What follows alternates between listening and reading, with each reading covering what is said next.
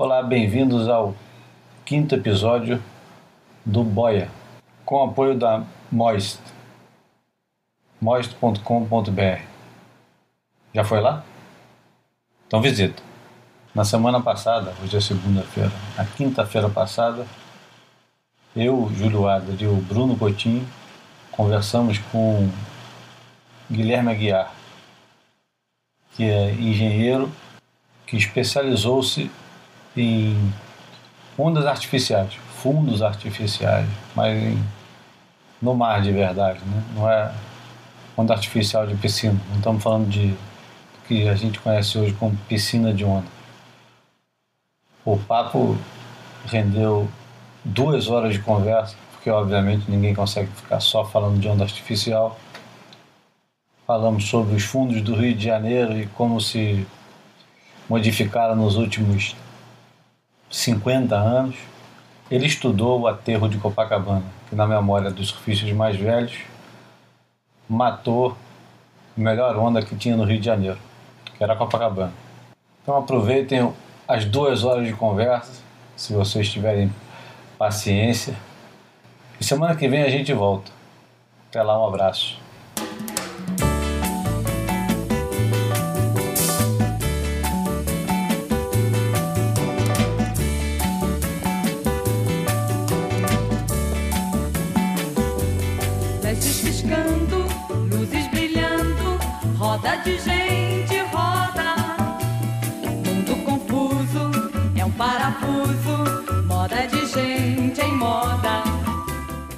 Piscina de Nunca onda. falar disso. A piscina de. tá, Vamos falar nesse negócio, mas a piscina de onda me trouxe muito a história da onda artificial. Acho um conceito mais legal do que o da piscina de onda. Aí é que tá, já.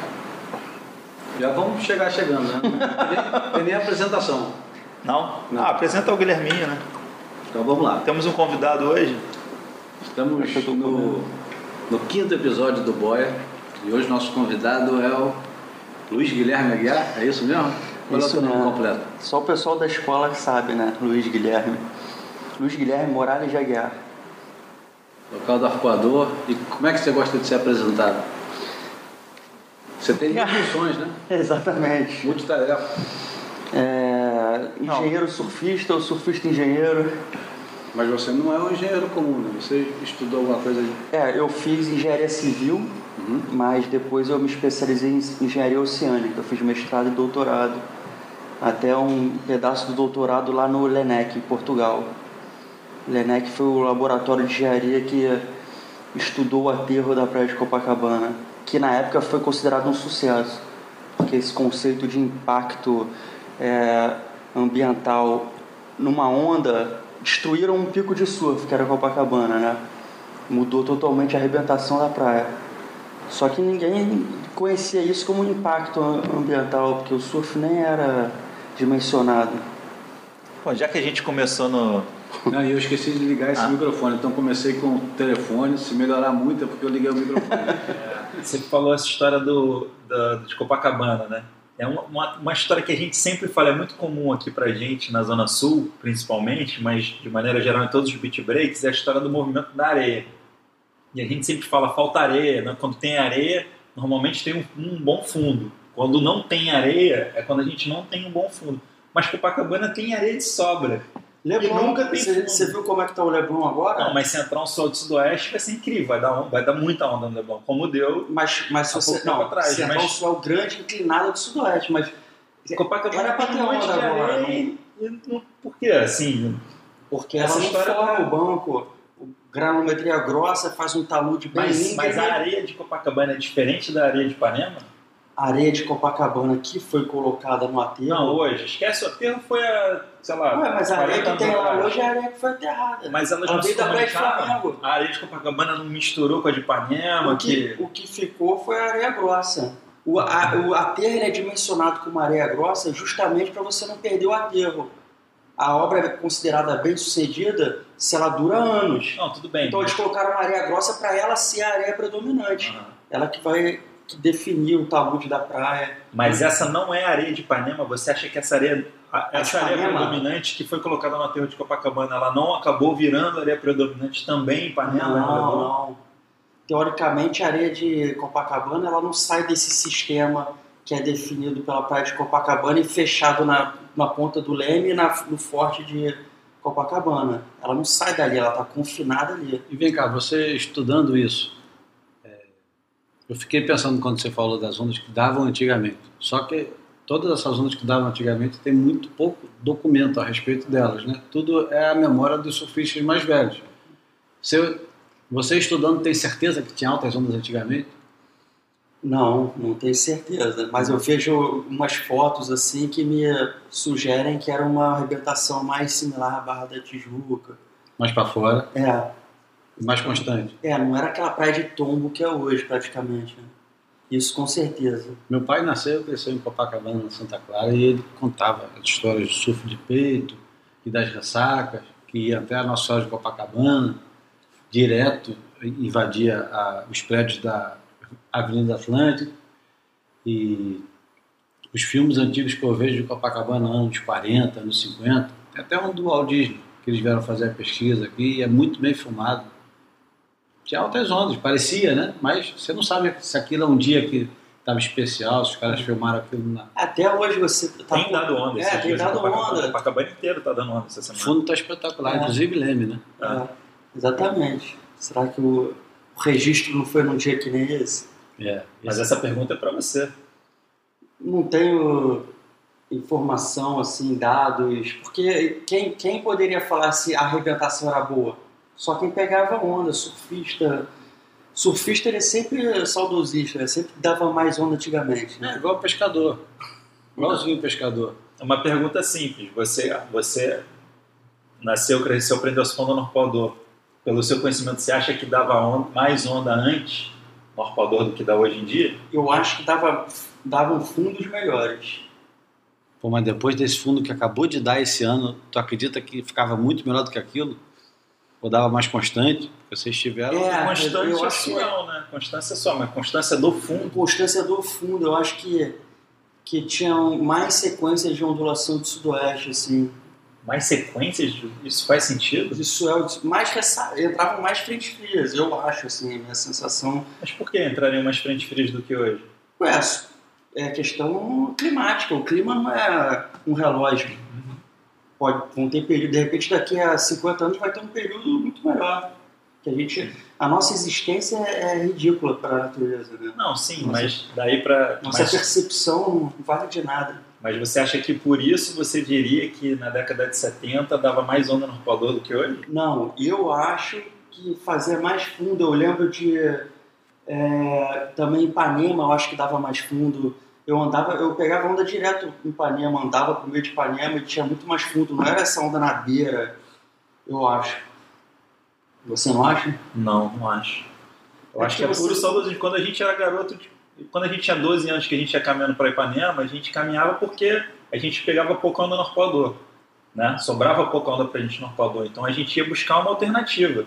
Essa alternativa era Ipanema que eventualmente tinha umas marolas, que são as mesmas eventuais marolas que tem hoje. Só que hoje tem onda no arpoador, a gente simplesmente fica no arpoador e não busca a alternativa das eventuais É marolas de Ipanema. acha? É o Eu tenho uma teoria também. Eu acho que quando você é moleque, você tem todo o tempo dedicado a surfar. Então, o momento bom do mar, você está sempre na praia. E hoje em dia, primeiro, já não tem mais tanto surfista em Ipanema, Copacabana, fica tudo concentrado ou no Leblon, Uhum. lá no Pontão, ou aqui no Arpoador.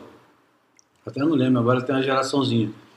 Mas você não tem mais surfista espalhado pelo Rio inteiro. Uhum. Você tem surfista concentrado, prainha, macumba, um pouquinho no recreio. Então, se a gente tivesse, se- a gente tivesse uma geração tão fissurada quanto nós fomos, e a gente tem uma diferença grande, eu tenho pelo menos 10 anos de diferença entre eu e você, eu tenho 50, tu não deve ter nem 40 ainda, né? Tô chegando. Tá chegando. Mas enfim, essa- esse espaço assim que tem entre a nossa geração e a nova geração, eu acho que eles não são tão assíduos e nem é, eles não têm o mesmo interesse, porque desde o início, a- o primeiro contato dessa turma com o surf já foi com viagem internacional. A maioria da galera que pega onda aqui na Zona Sul, pelo menos, já fez uma viagem, já foi para El Salvador, quando não foi para Maldivas, ou para Indonésia, ou para Havaí. Então, aqui não tem aquela mesma mágica que tinha pra gente. Mas É, você, chega, você, A chegaria ao gente ponto, era muito disponível pro surf. você chegaria ao ponto de dizer que é menos crowd hoje do que era antes? O crowd diminuiu no Rio de Janeiro, ou pelo menos Cara, de maneira geral? nas Porque isso, pontas... é, isso nas- é uma coisa. Eu, assim, eu tenho essa sensação, mas toda vez que eu falo isso gera uma estranheza gigantesca. Olha, Porque uma- o número de surfistas cresceu, cresceu sem dúvida. sem dúvida. Mas, mas a- o número de caras que, que são capazes de surfar em qualquer mar diminuiu absurdamente. Diminuiu muito. É, eu, no arpoador eu percebo assim, antigamente eu pegava muito mar ruim sozinho. Ah, tá com o sudoeste, não tá tão bom, o primeiro dia do Suel, caía sempre sozinho. E, e o classicão era muito mais crowd do que hoje em dia de, de surfistas bons. O nível técnico era muito maior na água.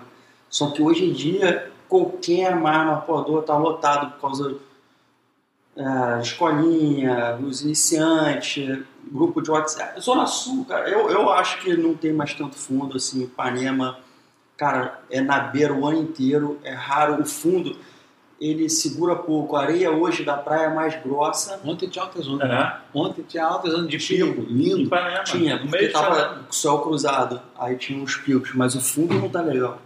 Não, mas Ano passado, em novembro, eu peguei mar em Ipanema que eu não pegava muito tempo. Eu acho que se eu fosse 20 anos mais novo, 30, vamos lá, se eu fosse mais moleque, eu ia achar aquele mar internacional, mar de esquerda com vala perfeito e com indo dentro do banco e sem É, fechar. Eu não eu chego digo mais como mais. antigamente. Exatamente, porque você não vai em Ipanema. Digo mais, eu, eu surfo nos Ipanemas de sudoeste, direita correndo, quando tá um pouco Muito grande, bom, um muito metrão, bom, é. assim, um metro e meio Sem de onda, ninguém. que daqui, ninguém, ninguém meio, ninguém significa zero pessoas dentro d'água. É, zero. Passou de um metro de sudoeste ou correndo muito de leste, muito pouca gente d'água. Isso é verdade. Sudoeste correndo à direita, assim, que ela vem é, é, wrapping, né? Se ela vem lambendo a costa, mas fechando um pouco, aquela onda que sessiona, Mas, mas, vamos que voltar, eventualmente não vamos voltar para dar o artificial e deixar o saudosismo de lado.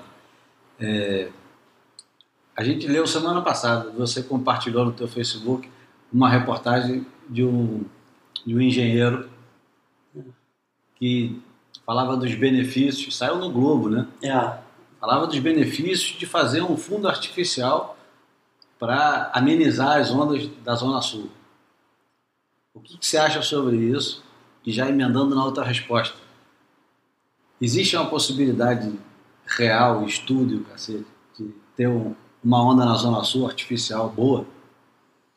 Cara, o... você já viu a história do Pier, né? Falam que você vê Pier, é real, tiveram altas ondas. Até teve uma discussão agora que falaram num programa que você sabe, né? Dessa o história. John McGrath falou É. que.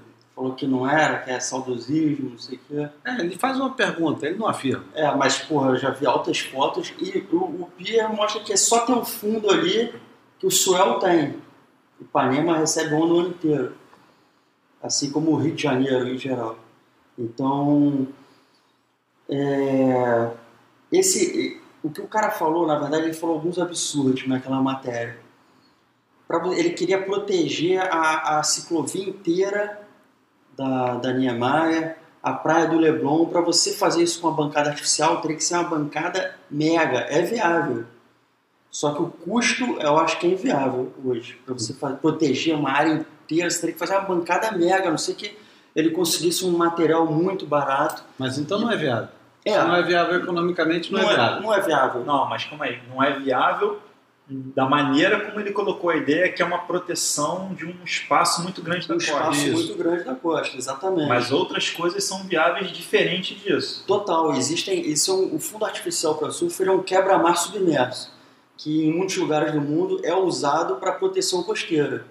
Só que o fundo artificial para surf, ele além de proteger a costa, ele tem uma forma que é dimensionada para moldar a arrebentação da onda de maneira adequada para o surf. É a mesma coisa que o Kelly está fazendo na onda dele. É a mesma coisa. Só que ele está gerando a onda também. Ele está gerando a onda e está faz... arrebentando a onda da forma que ele quer. É, no- o que acontece é que todas as tentativas para fundo artificial para surf no mundo fracassaram porque a construção não funcionou. A execução do cara projetou, fez modelo matemático, modelo físico. Aí no modelo funcionou perfeito. Na hora de fazer isso dentro d'água, no mar, porra, foi uma cagada. Por quê? É, você primeiro construir uma forma é, com vários elementos pequenos, você nunca vai chegar naquela forma exata. Você vai fazer um amontoado de coisas e vai ficar aproximado. E o mar vai espalhar, né? E o, dependendo do peso dos blocos e tudo, o mar pode espalhar. Lógico que ele vai dimensionar os blocos para que isso não aconteça. Só que quando ele colocou, ele levou os sacos lá, ele não conhecia o fundo do mar. O fundo do mar é dinâmico. Ele, na zona de arrebentação, está toda hora mudando. Então ele foi com, com, com a balsa, abriu, soltou o primeiro saco. O primeiro saco caiu errado, já se acomodou errado. O segundo já ficou mais errado ainda. Então, no fim das contas, ficou um amontoado, um, um esboço, um rascunho do que ele queria. E aí, com as ressacas, o recalque diferencial na areia, as correntes em torno da estrutura, a estrutura foi afundando, os sacos foram afundando na areia e foi perdendo a forma. Ele ficou permeável à energia da onda. A onda ela tem que encontrar o fundo artificial e a energia tem que passar por cima. Se ela passa por dentro da estrutura, a onda não vai arrebentar como foi para A energia tem que ser refletida completamente. é, não é refletir. Bem assim, ela tem que passar por cima e, pra, e a onda começar a empinar e quebrar. Se ela vai por dentro, aí gera é, corrente, perda de energia e, e a onda não, não chega ao que você quis. Agora, várias vezes, sem querer, deu certo, né? Sim, Doramba, por exemplo, lá na Austrália, os caras fizeram aquele quebra-mar gigante e deu certo. O... não, tem vezes que dá certo Acho que assim. tem que fechar aqui o o WhatsApp, senão vai ficar fazendo barulho. Às vezes dá certo assim, o cara bota um pier Puxa aí. e aí a movimentação de areia no entorno faz um fundo. Ou um quebra-mar. né? um quebra-mar. Não é o caso do nosso fundo artificial aqui, os projetos que eu estou envolvido. A gente vai botar, afundar uma estrutura. Então, calma. Em cima dessa estrutura vai quebrar a onda. Quais, quais são os projetos que você está envolvido? Basicamente, eu comecei em 2003 com um projeto para a Praia da Macumba, que foi um estudo pedido pela prefeitura. Coincidentemente, Praia da Macumba está caindo o calçadão agora. É mesmo? Está com uma erosão braba e a prefeitura até Tá querendo apressar o processo. Não, tá querendo re- é, voltar com essa história de novo. Eu acredito que não vai para frente, eles vão acabar fazendo uma obra emergencial, como sempre fazem. Mesmo porque esse governo não dá para esperar nada deles. É, sem entrar em política, eu não, eu não espero nada daí.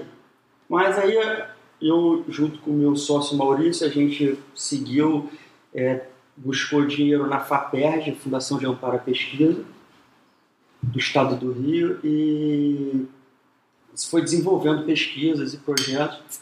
E basicamente a gente tem dois projetos bem adiantados. Um foi o primeiro, foi aqui para o Rio, o posto 10 da Praia de Ipanema. Escolhi o posto 10 que eu queria um- uma onda que eu pudesse ir de bicicleta, surfar. Para mim tá ótimo. Você tá ótimo. Melhor que pra você. É. Mas. Não só por isso, porque Ipanema, posto 10 ali, depois, entre o 10 e o canal, é um, um pedaço da praia que recebe ondulação de sudoeste, sul, sudeste, então É sempre o maior lugar. é sempre o maior lugar. O vento leste não atrapalha tanto quanto na barra, né? o mar não fica tão mexido, então acho que. E as grandes ressacas não ficam tão gigantes como no mar aberto que nem a barra, assim. É, então eu escolhi lá. Mas você falou em localização, o que, que são os critérios para melhor localização para um fundo artificial? Que critério, que lugar é esse? Qual o lugar ideal para o fundo artificial? Para quem está ouvindo, cara imaginar a praia dele e falar, pô, a minha praia tem exatamente as características que o Guilherme definiu. Bom, ideal primeiro que entre a ondulação. Consistente, né? Porque Consistente. tem um custo de você colocar o fundo. Se é um lugar que entra pouca onda, você tem um custo que Exatamente. vai gerar pouca... Muita gente pensa assim, ah, já, já falaram pra mim, pô, bota ali no posto 6 de Copacabana, porque o cara já pensa que um lugar que já tem um fundozinho é só melhorar um pouquinho, que... mas posto 6 de Copacabana tem fundo justamente porque a, a zona abrigada da praia é onde a areia deposita. Então, pô, vai botar um fundo ali, não vai, vai quebrar poucas vezes no ano. Então tem que ser bem exposto, a diferentes direções de ondulação. É, e o ideal é que a ondulação entre limpa, sem influência de cantos de pedra, de lajes, de ilhas, aquela onda que entra reta, fechando tudo, um buracão, essa é a onda ideal para botar o fundo artificial. Então, posto 10 de meio de São Conrado seria alucinante. Isso nos leva também a Ponta Negra de Maricá. né? Ponta Negra, Ponta Negra não, Ponta Negra é o canto onde já tem uma, uma onda, assim. É o meio de Maricá, Barra de Maricá. É onde está o projeto mais avançado hoje, já está licenciado. Mais ambicioso também? A onda é ambiciosa, tipo, se, se der a onda que você A imagina. onda é ambiciosa. É você... teu projeto? É. A onda é responsabilidade minha. Se a onda ficar ruim, pode reclamar comigo. Tipo assim, quando eu comecei a estudar, é a pura paixão. Estudei por pura paixão. Ninguém nunca tinha estudado lá na minha universidade isso. Ninguém nunca ganhou dinheiro com isso, então eu não entrei pelo dinheiro. Entrei porque eu queria pegar uma, como o Bruninho falou, a gente aqui é muito vulnerável a fundo, aqui na Zona Sul, né? Se, quando o arpoador faz fundo, cara, a gente fica. É só entrar na ondulação que a gente vai se divertir. Agora não tem fundo, tem que ser aquela ondulação para poder ter onda boa. Então eu decidi estudar isso que, que, e decidi estudar como que a forma do fundo afeta a onda. Então você quer uma onda mais rápida, mais buraco, que comece cheio e depois fique buraco. E que tipo de onda você quer fazer lá em Maricá? Então, aí também entra a questão de você tem que viabilizar economicamente. Quanto mais longa a onda, mais caro é o projeto. E a gente já está muitos anos sem conseguir fazer por causa do preço. Então, gente pensei na menor onda, onda mais curta que seja atrativa. Eu penso que é uma onda tubular. Se for uma onda tipo, da duas, tipo bem bem na Indonésia, dá três manobras assim, Agora, se, se é um tubão e depois duas manobras, já é uma onda atrativa. Seria essa onda Seria essa marcar. Um E ela começa, começa tubão. Ela não é uma É um onda fácil, é, ela não é uma onda fácil que depois é Um o, drop de slab. o drop mais slab, assim, não, é um, não é um degrau, ela não, não é abrupto, mas é buraco. Entendeu? E quanto que custa essa onda? Cara, o, o preço ele, ele tem variado ao longo dos anos por causa do preço do aço. É um projeto, é uma estrutura naval, é uma balsa, como se fosse uma balsa com uma forma diferenciada. Então os É, instaladores antes, antes assim. de você falar quanto custa, por que, que você acha que esse projeto não é, incidiria nos mesmos problemas que os outros projetos de fundo artificial tiveram? Então, primeiro que a gente constrói ele na, em, em seco, no estaleiro. A gente, os projetos falharam muito porque eles começaram a construir dentro d'água. Pô, você começa a construir hoje, está flat, beleza. Você está construindo, entra uma ondulação, já mexe os teus elementos estruturais. Uma corrente muito forte, né? Não tinha corrente muito forte, não é essa corrente muito forte que vai mexer, mas é uma própria ondulação que vai entrar ali, que vai, pode gerar correntes ali na arrebentação em cima da estrutura, já mexe tudo. Então a gente vai construir ela toda no seco. Ela vai ficar na forma exata que foi projetada. E a gente vai levar essa estrutura para o local e aí só fundar. No local a gente vai só preparar o fundo, com mergulhadores e jato de areia, e ela vai acomodar sobre o fundo e ela não perde a forma. Ela é de aço projetada para aguentar as ressacas. Mas ela não afunda na areia por ser de aço pesado? Então, ela tem um- uma fundação para ela, ela, como ela tem um apoio muito grande, o, a pressão sobre o solo é pequena, que todo o peso ele é distribuído numa área muito grande de apoio, entendeu? Então a gente fez, lógico, a gente fez estudos geotécnicos com professores super gabaritados lá da COP, que projetam plataforma de petróleo, e estudou isso. Porque essa é uma tecnologia, inclusive, que o Brasil é super desenvolvido, né? De exploração de petróleo em águas Exatamente. profundas, a tecnologia da Petrobras é das, É, das mais avançadas, que é a concentração dessa tecnologia é feita pela COP. sim. Aí, então, Essa é uma tecnologia. Se eu não me engano, você inclusive usa os tanques que são usados para Não, a lá na simulação da COP, Petrobras. na O que, que é a COP- COP? Explica aí. COP é, é um centro de pesquisa e engenharia da Universidade Federal do Rio de Janeiro. É, então tem várias áreas de engenharia lá. Eu sou da engenharia oceânica, programa de engenharia oceânica. Tem tecnologia submarina que estuda. Então tem um tanque que foi o maior tanque da América do Sul. É, Da América do Sul não, já foi o maior tanque do mundo de, de pesquisa, né, de estudos navais e dessa área. E só que é para águas profundas. Não tem costa, não tem praia no tanque, entendeu? Então, os estudos do fundo artificial, eu fiz três estudos de, fundo artificial com modelo reduzido, foram no Instituto de Pesquisas Hidroviárias no Caju. Que aí a gente reproduz a praia, reproduz a arrebentação natural e depois coloca o fundo artificial para ver como é que ficaria. Então, E é melhor que a onda do Kelly? cara, Claro que não. o que, que acontece? Não é. Por Eu- que não seria? Porque ele disse que ia ser curta. Quanto Não, ele mais fez longa. esse modelo curto, mas Ah, Não, a piscina do Kelly poderia ser mais longa do que ela é, poderia ser mais curta do que ela é. É porque tem um custo aquele tamanho de piscina. a gente vai entrar ainda no, no, não, é, a no, gente- no quesito onda artificial sem ser Aham. em praia. Que já não é mais piscina, né? Porque de piscina não tem É. nada. É verdade, você colocou muito bem. É, porque eu não enxergo a É piscina um ali. parque d'água, já não um parque de onda. Já não consigo mais enxergar a piscina de onda, né? Ah, é. Já virou uma já coisa. comparar com isso, a onda do Kelly, a- vamos entrar nesse assunto? sim. Da onda do Kelly? Pode entrar. Então, o que, que acontece? É, o fundo artificial você vai colocar ali e ele está sujeito à ondulação do mar. A direção da ondulação. Então ele vai ser sempre, a onda vai ser sempre diferente, tá? Vai ser sempre aquele tipo de onda, tubo e, e abrindo para os dois lados, é um pico essa onda. Eu queria que fosse só a esquerda, mas é, por questões navais, para estrutura, que essa estrutura, inclusive, ela pode ser colocada em outras praias. Eu não falei, ela é uma estrutura móvel que ela tem tanques flutuantes. A casca dela foi projetada, tem aquela forma que é feita com chapa de aço. Embaixo dessa casca tem estruturas transversais e longitudinais e um, quatro grandes tanques que cheios de ar, a estrutura toda boia. E ela pode ser rebocada. Qual é o formato dela? Triangular? Ela, é- ela é triangular, só que ela não é bicuda. É- O, o bico ele é bem arredondado, ele é meio reto no começo e, e arredondado para o cara que vai para a esquerda e o cara que vai para a direita não ficarem todos concentrados no mesmo ponto.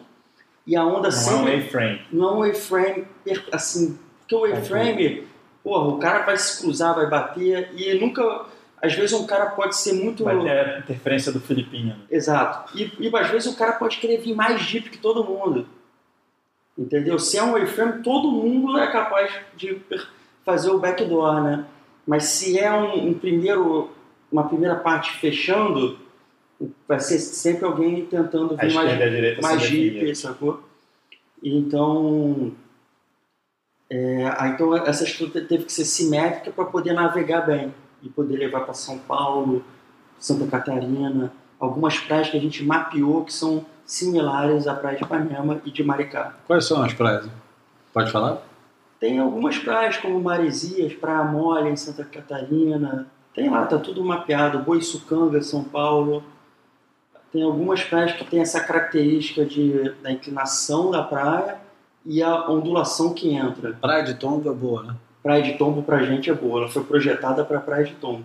Praia da Macumba, Maresias- essa estrutura não se adequa. Maresias, por exemplo, é sabido que de leste não, não entra direito, né? É uma Uhum. praia que é protegida. A ondulação de sul é a ondulação que entra. Principal, e varia pouco, né? Sul-sudeste, sul-sudoeste. Um fundo em uma praia que tem essa limitação de ondulação continua fazendo sentido, ela vai ter menos não, frequência. Não, é melhor. É, a- em relação à frequência, sim. Agora, por exemplo, se você bota esse fundo, ele é projetado para uma condição ótima. Vai ter um dia que é o melhor dia de todos. Aquela ondulação que entra de frente nele. É, se ela entrar de sudeste, por exemplo, aqui, entra de sudeste, a direita vai ficar muito rápida e fechando, vai ficar quase fechando, sabe? E a esquerda vai ficar mais longa, uma primeira sucessão bem rápida e tubular, nessa parte que é reta, e depois ela vai ficar mais lenta do que, quando, do que no dia que ela entra de frente. Ela vai ficar mais quando o arpoador, como o arpoador quando fica de leste, Porque a onda abre toda, mas fica mais cheia. Uhum. Aí você tem que procurar os momentos que ela abre. Então, em maresias que entra sempre meio reto, vai ser sempre bom. É fácil a onda, é, vai ser sempre simétrica. Simétrica não, mas sempre vai abrir para os dois lados, tem essa vantagem. Eu vou contar a minha experiência com onda artificial, que foi aqui no, no Leblon há uns 20 anos atrás. Um rebocadorzinho pequenininho é, afundou. Que é o que o Kelly fez, né? Um Então. rebocador. Um rebocador Quadradão. afundou aquele quadradão Ah, grande, não. né? Quadradão grande, afundou em frente à rua onde eu pegava a onda, entre a General Urquiza e a Venâncio Flores. E aí ficou lá um tempo, tipo dois, três dias. No terceiro dia o mar deu uma subidinha, cheguei lá e vi a onda quebrando bem mais lá fora, em cima da, da bancadinha que eu tinha arrumado do lado. E aí resolvi pegar a onda. Fui o primeiro a entrar dentro d'água. A onda era muito boa, mas todas as primeiras ondas que eu fui, tipo três, quatro ondas, foi vaca direto. Não conseguia, a velocidade da onda era muito média. maior. Não, Aí, quando a maré foi ajeitando e a areia foi assentando, a onda ficou sensacional. Essa onda tem no Cambito, Cambito 2, o Ah, é? Cambito 3, tem um, o trequinho surfando lá, o Chalita.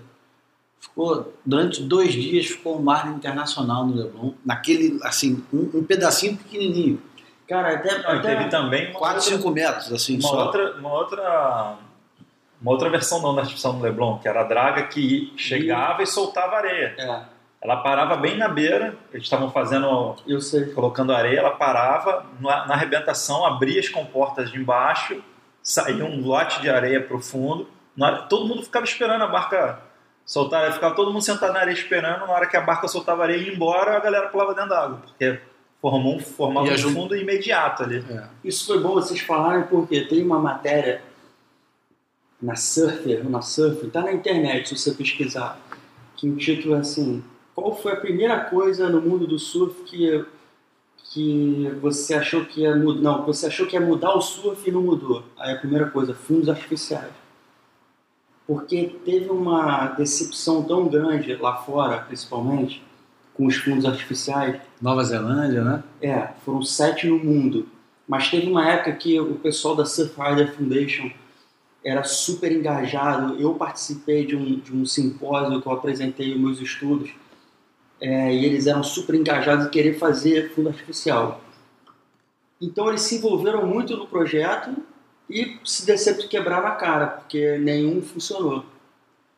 Então eles, eles começaram a achar que fundo artificial para surf não funciona, não dá certo. E existe essa percepção lá fora. Só sem querer, né? Alamoana. Só sem querer. Mas aí, nessa matéria, um dos caras que, que era um dos principais é, ativistas de fundo artificial lá fora, que era da Surf Rider, É o Glenn Henning? não, era, acho que era um borreiro, ou eu- depois eu vou lembrar o nome. Beleza. Ele escreve essa matéria e ele fala que ele acha que não vai funcionar porque você não pode enganar, assim, ele usa assim, esse termo, enganar o mar É, trapacear. trapacear. Ele diz trapacear o, o, o mar com uma estruturazinha que, que ela vai quebrar perfeita em cima dessa estrutura onda. Porque a onda, para quebrar perfeita, segundo ele, é uma área tão grande do oceano é, que, que é responsável por transformar a onda naquele ponto. Você nunca com uma estrutura dessa ordem de grandeza, 50, 100 metros, você vai conseguir fazer uma onda pequena, uma onda perfeita. E essas pequenas experiências mostram que, que não é verdade. Isso aí é pura frustração dele que levou ele a pensar isso. Mas existem várias ondas que é uma pedra num lugar assim que dos lados não tem onda nenhuma e ali naquela pedra tem uma onda perfeita. Alamoana. Alamoana é um dos Alamoana. melhores exemplos. Um monte de tem sucata exatamente. que é no meio de um porto. Exatamente. Lá em Honolulu. Tem vários, tem vários. O... Tem um. Até no. É O meu sócio, ele, ele começou a estudar isso também, o Maurício Andrade, porque lá em Macaé ele viu uma abertura de lagoa. Essa é espetacular. E, pô, a, praia, você chega na praia, eu- ele me levou um dia pra ver. Você chega na praia, você não vê onda nenhuma, porque a onda quebra só na beira. Ela não empina, porque o, o fundo, ele é tão íngreme, ele cai tanto, Ele é tão fundo. ele, ele, a profundidade cai tanto perto da areia que a onda não chega a empinar. Então ela vem assim, de repente, buf, você só vê a espuma subindo. Aí aonde abre a lagoa, tem uma bancada perfeita, Versland, assim, só com os dois lados, perfeito. E é só, é só um- uma abertura de lagoa que fez um delta de areia e Portugal, em Portugal tem igualzinho, Foz do Areia, que foi um, um pico que até rolou o campeonato em Peniche ano passado, mas no ano retrasado, os caras enlouqueceram. E eu fui lá um dia e fiquei chocado. Velziland exatamente igual. Inclusive o Mason Rowe estava saindo da água e falou, inacreditável esse Cara, pico. essa, essa transformação que está acontecendo agora nas piscinas com o Kelly, com a onda do Kelly, vai acontecer na- no fundo artificial também, no mar. Voltando à pergunta que eu tinha te feito, Guilherme, quanto custa o fundo? Cara, hoje está 15 milhões de reais, esse de aço. Aí você vai perguntar, é caro? É caro. Mas se Não, funcionar, é caro. Se fizer uma onda alucinante que vai trazer turismo, que vai trazer grandes eventos para um lugar que não tem hoje, é caro. Se vai durar 10 anos, é caro. Não, eu- eu Agora, te se é pergunto- 100 mil reais e, e- e é jogado fora, esses fundos de saco de areia, eles não foram baratos. O último foi o da Inglaterra, Boscombe Reef, custou 5 milhões de libras esterlinas, que dá mais ou menos 15 milhões de reais. Dá um pouco mais, quase 20. Ele não funcionou é, porque espalhou o saco de areia, criou correntes que ficou perigo pro, gerou perigo para os mergulhadores, nadadores. O governo mandou tirar e a empresa que foi responsável pela obra, que é aquela empresa neozelandesa que fez os outros seis, os outros cinco ou seis, entrou em falência. E engraçado é que o dono da empresa, que era o Kerry Black, que eu já vi palestras deles aqui no Brasil, ele já veio aqui várias vezes no Brasil vender fundo artificial. Ele hoje sabe como é que ele está ganhando dinheiro? Um resort na Indonésia, quer dizer, ele desistiu da onda artificial. E foi para a verdade. Tá verdade, tá natural. Não, mas eu te perguntei o preço do fundo artificial para a gente ter como referência na comparação da onda do Kelly Slater, né? É, esses números estão voando por aí, mas até onde eu entendo, a onda do Wave Garden custa 15 milhões de dólares. Inicial. É, o custo para você montar a piscina. Depende do cada Ninguém lugar, o sabe. terreno, né? O terreno. Não, lógico, assim, tecnologia e tal. É sempre o, o custo de manutenção da piscina, que ninguém sabe, porque ele envolve o custo da água, o custo da energia elétrica, que é ultra relevante, né? É, e a manutenção de toda aquela estrutura do motor, etc, etc. Mas os números que giram aí são 15 milhões de dólares para o Wave Garden e alguma coisa ao redor do dobro disso para do Kelly. Pra do Kelly. É, cara, eu ouvi eu- falar 25 milhões de dólares. E aí a gente entra num, num assunto que eu acho que é Que é muito mais caro do que o fundo artificial. Né? Que o é- fundo é artificial é, uma interessante. solução de meio termo. Não, é muito mais caro porque Óbvio, é uma você- propriedade. Depois que você gerou, só que o fundo artificial para você gerar receita é muito mais difícil, né? Aí é que tá. Eu acho que. e- e isso Não. que eu ia, que eu ia falar disso agora. Porque o fundo artificial mexe tanto com, com tudo em torno da onda, que vai mexer com a economia do lugar. Por exemplo, o preço de um, de um, de um terreno que de repente custa hoje 15 mil reais, 20 mil reais num lugar que não dá onda e que é frequentado por gente que nunca se deu conta que aquilo ali podia valer dinheiro de verdade, não só uma casinha em frente à praia. Imagina que de repente você tem uma onda perfeita, igual aconteceu com a Guarda, igual aconteceu com o Raglan na Nova Zelândia, igual aconteceu com o North Shore inteiro, que não valia nada e que hoje em dia tem casa de 15 milhões de dólares. Mas tu chega em Maricá, que é um lugar desprezado, até pelo próprio prefeito do Rio, o prefeito do Rio sacaneou, é, o ex-prefeito, dizendo que, pô, que o Lula não podia ter escolhido um lugar pior para fazer o sítio dele, só se fosse Maricá, né? Enfim, um, lugar que é desprezado e até é, nego sacaneia, né? Que é Maricá. Imagina se entra uma onda perfeita lá, começa a dar onda, e o pessoal começa a investir ali. De repente, um lugar que tem quatro, cinco botiquinzinhos que vende Antártica e, e, e Brahma, o cara vai começar a servir uma boêmia, uma cerveja artesanal. O cara vai comprar um, o Bruno vai comprar um terreno na frente, porque dá altas ondas e o, o preço está muito barato. O amigo do Bruno também vai. O outro vai construir um, um resortzinho. e depois o nego vai fazer um campeonato, o campeonato vai ser anunciado para o Brasil inteiro, de repente para o mundo inteiro. Vai que para um WCT lá. Cara, Isso muda completamente a economia do Mas lugar. o que você está falando, É. sem dúvida, é correto. O único problema é que o único, a única entidade interessada em fazer um investimento desse tipo, desse tamanho, para ter esse tipo de retorno, é o governo, é o Estado. Você não tem uma iniciativa, uma entidade privada disposta a fazer esse investimento, porque essa entidade privada específica ela não consegue coletar esses benefícios que você descreveu. A prefeitura de Maricá, eu Exato, acho que é a é mais próxima, né? né? É, é um, é um investimento governamental. E aí a gente vai sempre entrar numa discussão. Ou um resort complexa. que comprou o terreno na frente que vai bancar tudo isso. Sim, poderia ser um resort que comprou. Um ter mega condomínio, que vai fazer um, um investimento a longo prazo. Exato, isso poderia. Né? Até eu acho que o modelo da onda E por Ted 15 Baker- milhões é um investimento muito barato. Se é de, de, de real estate, como é, imobiliário, 15 milhões é super barato, porque aqui, por exemplo, no Rio de Janeiro, 15 milhões você não compra nada. Só se for muito distante de Zona Sul e Zona Norte. Eu acho que a discussão que gira ao redor da onda artificial para o Brasil, eu acho que mesmo lá fora, para o modelo do Kelly Slater, é, são condomínios de luxo, né? Como você tem no mundo inteiro os condomínios de golfe. O cara coloca um campo incrível e vende um condomínio ao redor, né? Um condomínio premium. A beleza do condomínio, o chamariz é aquele campo de golfe magnífico. Então, os caras que gostam de golfe compram suas casas nesse condomínio. A diferença básica é que a manutenção de uma onda artificial deve ser. vou- chutar uma coisa bem esdrúxula. Deve ser 50 ou 70 vezes mais caro do que de um campo de golfe. Pode ser, mas acho que essa não é a questão. Acho Uma que a piscina- questão é conceitual. Uma preço, piscina não, uma onda artificial precisa de, a primeira coisa, o terreno.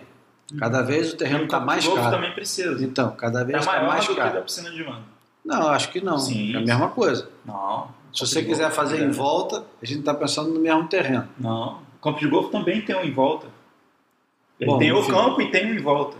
Mas vamos lá, tem o terreno. Depois você tem Que é a, igual para qualquer que seja um a empreendimento. manutenção do negócio. A manutenção de uma Máquinas pesadas.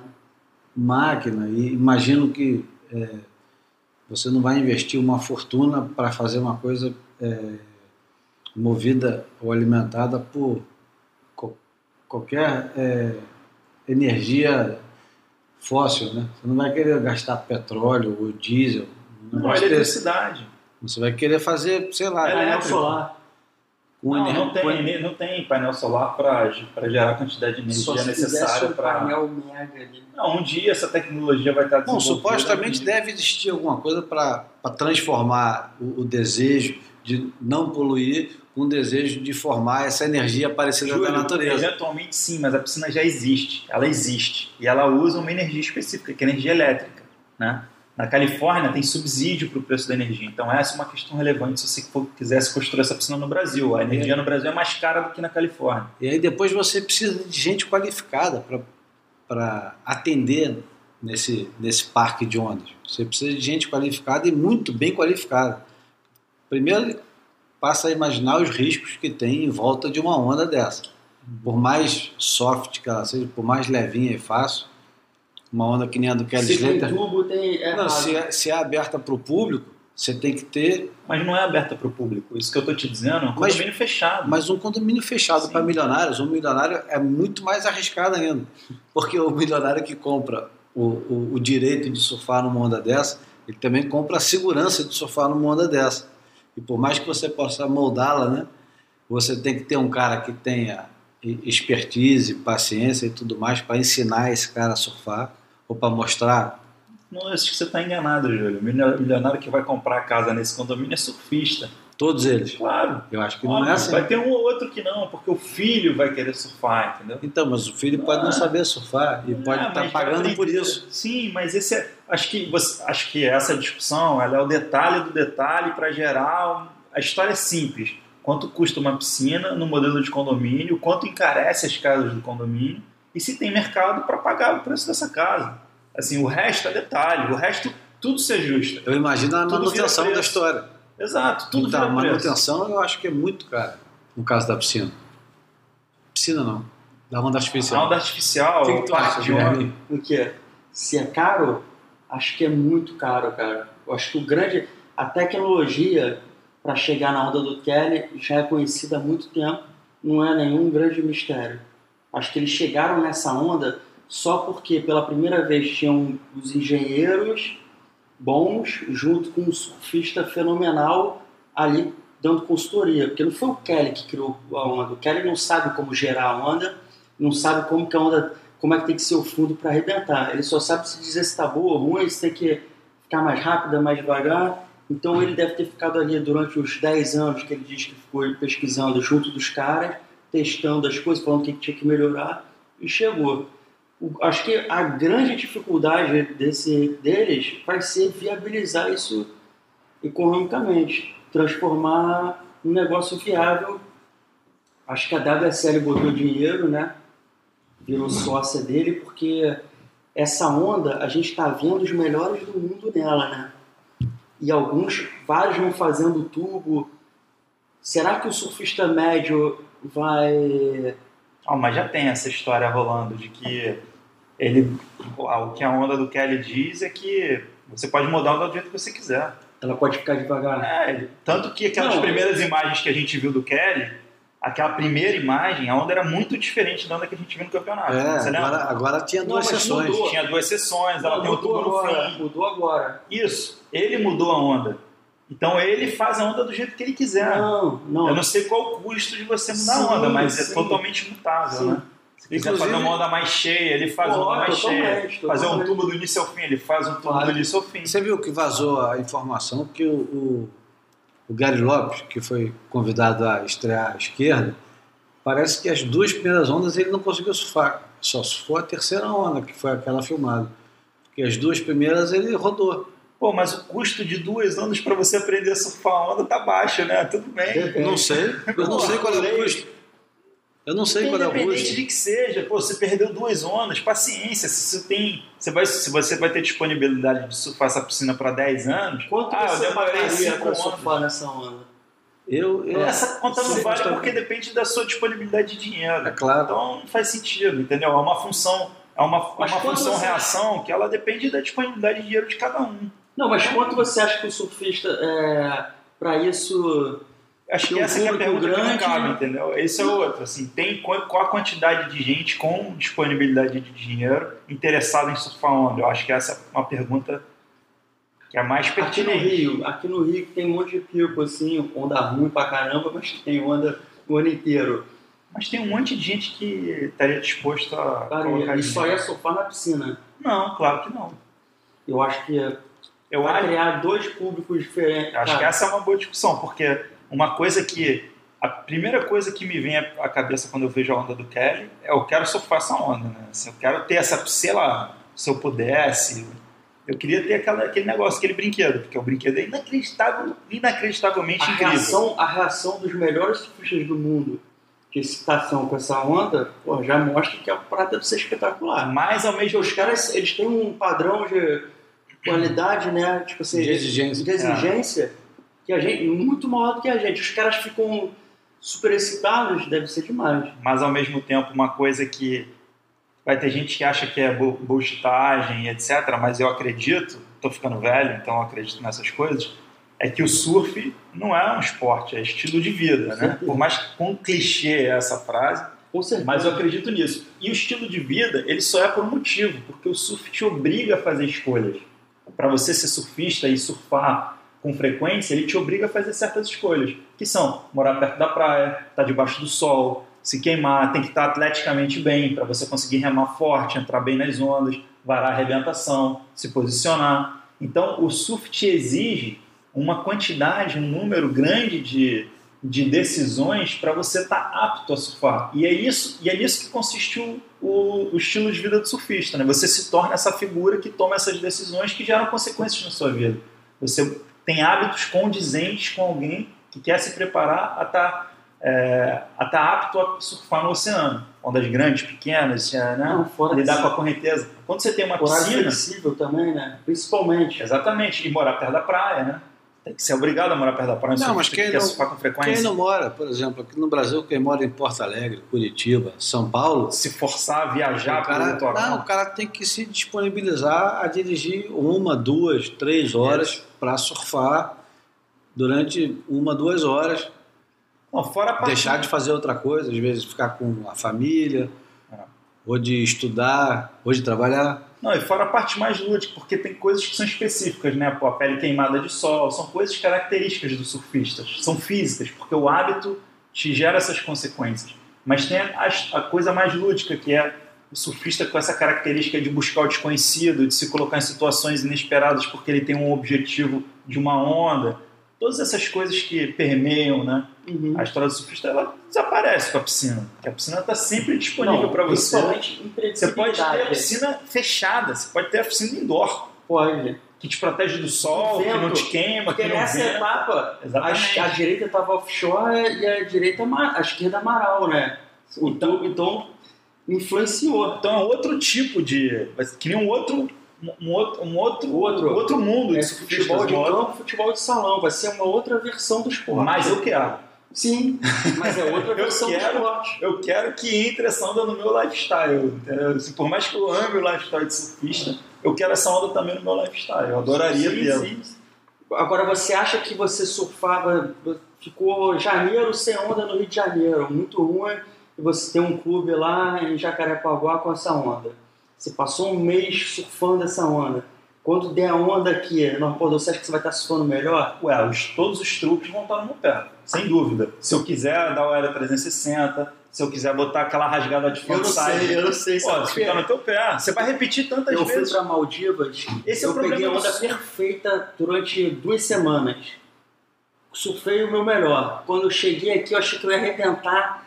Não me entendi com o balanço do mar, sabe? Que a onda, a nossa onda da, que a gente pega é totalmente É diferente. o muito balanço. diferente. É muito diferente. Aí você- Não, calma aí, calma aí. Deixa eu só conte- con- contextualizar essa história. Você acha que depois de 10 dias nas Maldivas, quando você pegou o mar bom no arpoador, você surfou pior do que se você não tivesse ido às Maldivas?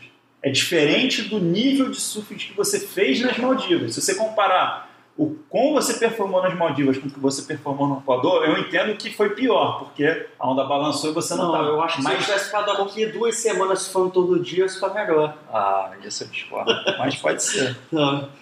Mas eu não sei, eu não sei o quanto que a gente pensa isso, que a gente pode repetir o movimento mil vezes. Lógico, o Kelly Slater pode, que ele pode pegar quantas ondas ele quiser de graça. Quem Custa tiver que- pra ele, é, né? quem que- Custa alguém tá pagando.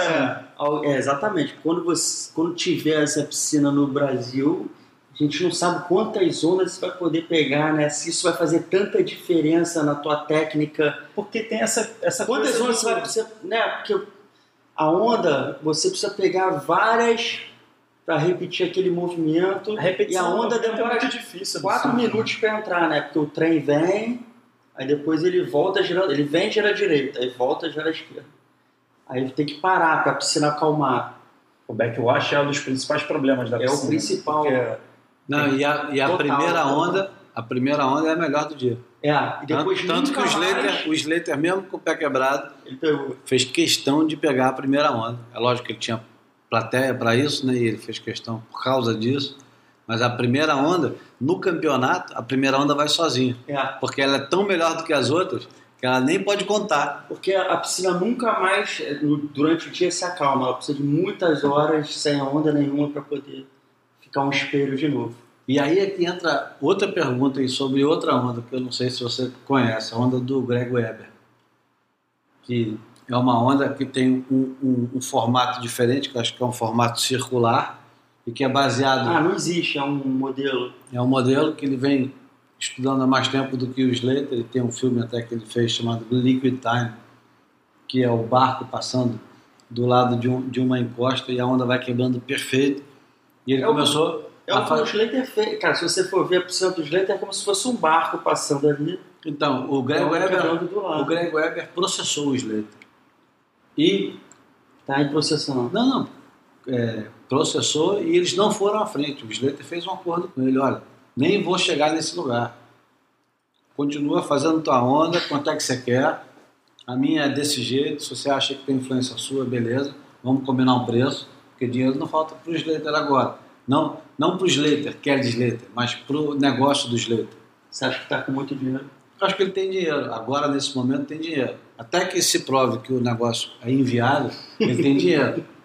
E eu, e eu acho que é possível que seja inviável, mas é, é só é, é só achismo, né? Mas enfim, a onda do Greg Weber, Eu ele, sei, é. ele diz que é, é, o intervalo é de 3 segundos entre uma onda e outra. E até os caras perguntando, mas como é que é 3 segundos? Então, se você cair, o cara vai passar por cima de você? E ele falou, não, a correnteza é assim e tal. E ele explica que são Tira do, ca- da, dois tipos de onda diferentes. Uma são nomes mecânicos que eu não sei te dizer agora e esqueci de anotar, eu devia ter anotado para te dizer agora, mas enfim. Uma tem esse formato circular e a outra é a do Slater. E ele diz, o, o Greg Weber fala, a minha onda não tem rastro, a do Slater tem rastro. Tem rastro, nem quando um barco passa, ele gera aquela onda maior e, e gera as harmônicas menores. É, cara, eu vou te falar que eu nunca, quando eu decidi estudar isso em 2003, eu tinha essa opção de ir para esse lado, piscina de onda, ou ir para esse fundo artificial para surf. Eu decidi ir para fundo artificial para surf porque eu acho que, como o Bruninho falou, para mim o surf é no mar com aquela imprevisibilidade você não sabe o que, que vai acontecer, o que, que te espera, se vai vir uma série. É lógico que isso gera muitos dias frustrantes, mas também gera uma excitação que até hoje a gente está fissurado por esse esporte. Eu andava de skate antes, eu ficava entediado de ficar na mesma pista muito tempo. Entendeu? No surf eu nunca tive essa sensação, porque é sempre diferente. Durante um dia, sempre pode vir uma série diferente, uma onda que quebra diferente. Você, não é porque o fundo vai ser igual que as ondas vão ser iguais. Você tem quantas bancadas aí que, dependendo da ondulação, é, é a Mesmo a onda do Slater, eu não consigo ver uma onda igual a outra. Eu acho Não que toda onda- não, não consigo. Eu acho que elas são diferentes. Acho que são diferentes porque o que faz toda a diferença, assim como no skate, é o, o homem. Então, quando o sujeito está na onda, É. então você tem velocidades diferentes, leituras diferentes, por mais que a onda pareça igual, eu- a onda do, do John John, do Medina e do Toledo são completamente diferentes, Não, mas, a- muito diferentes. mas aí eu vou fazer uma outra provocação.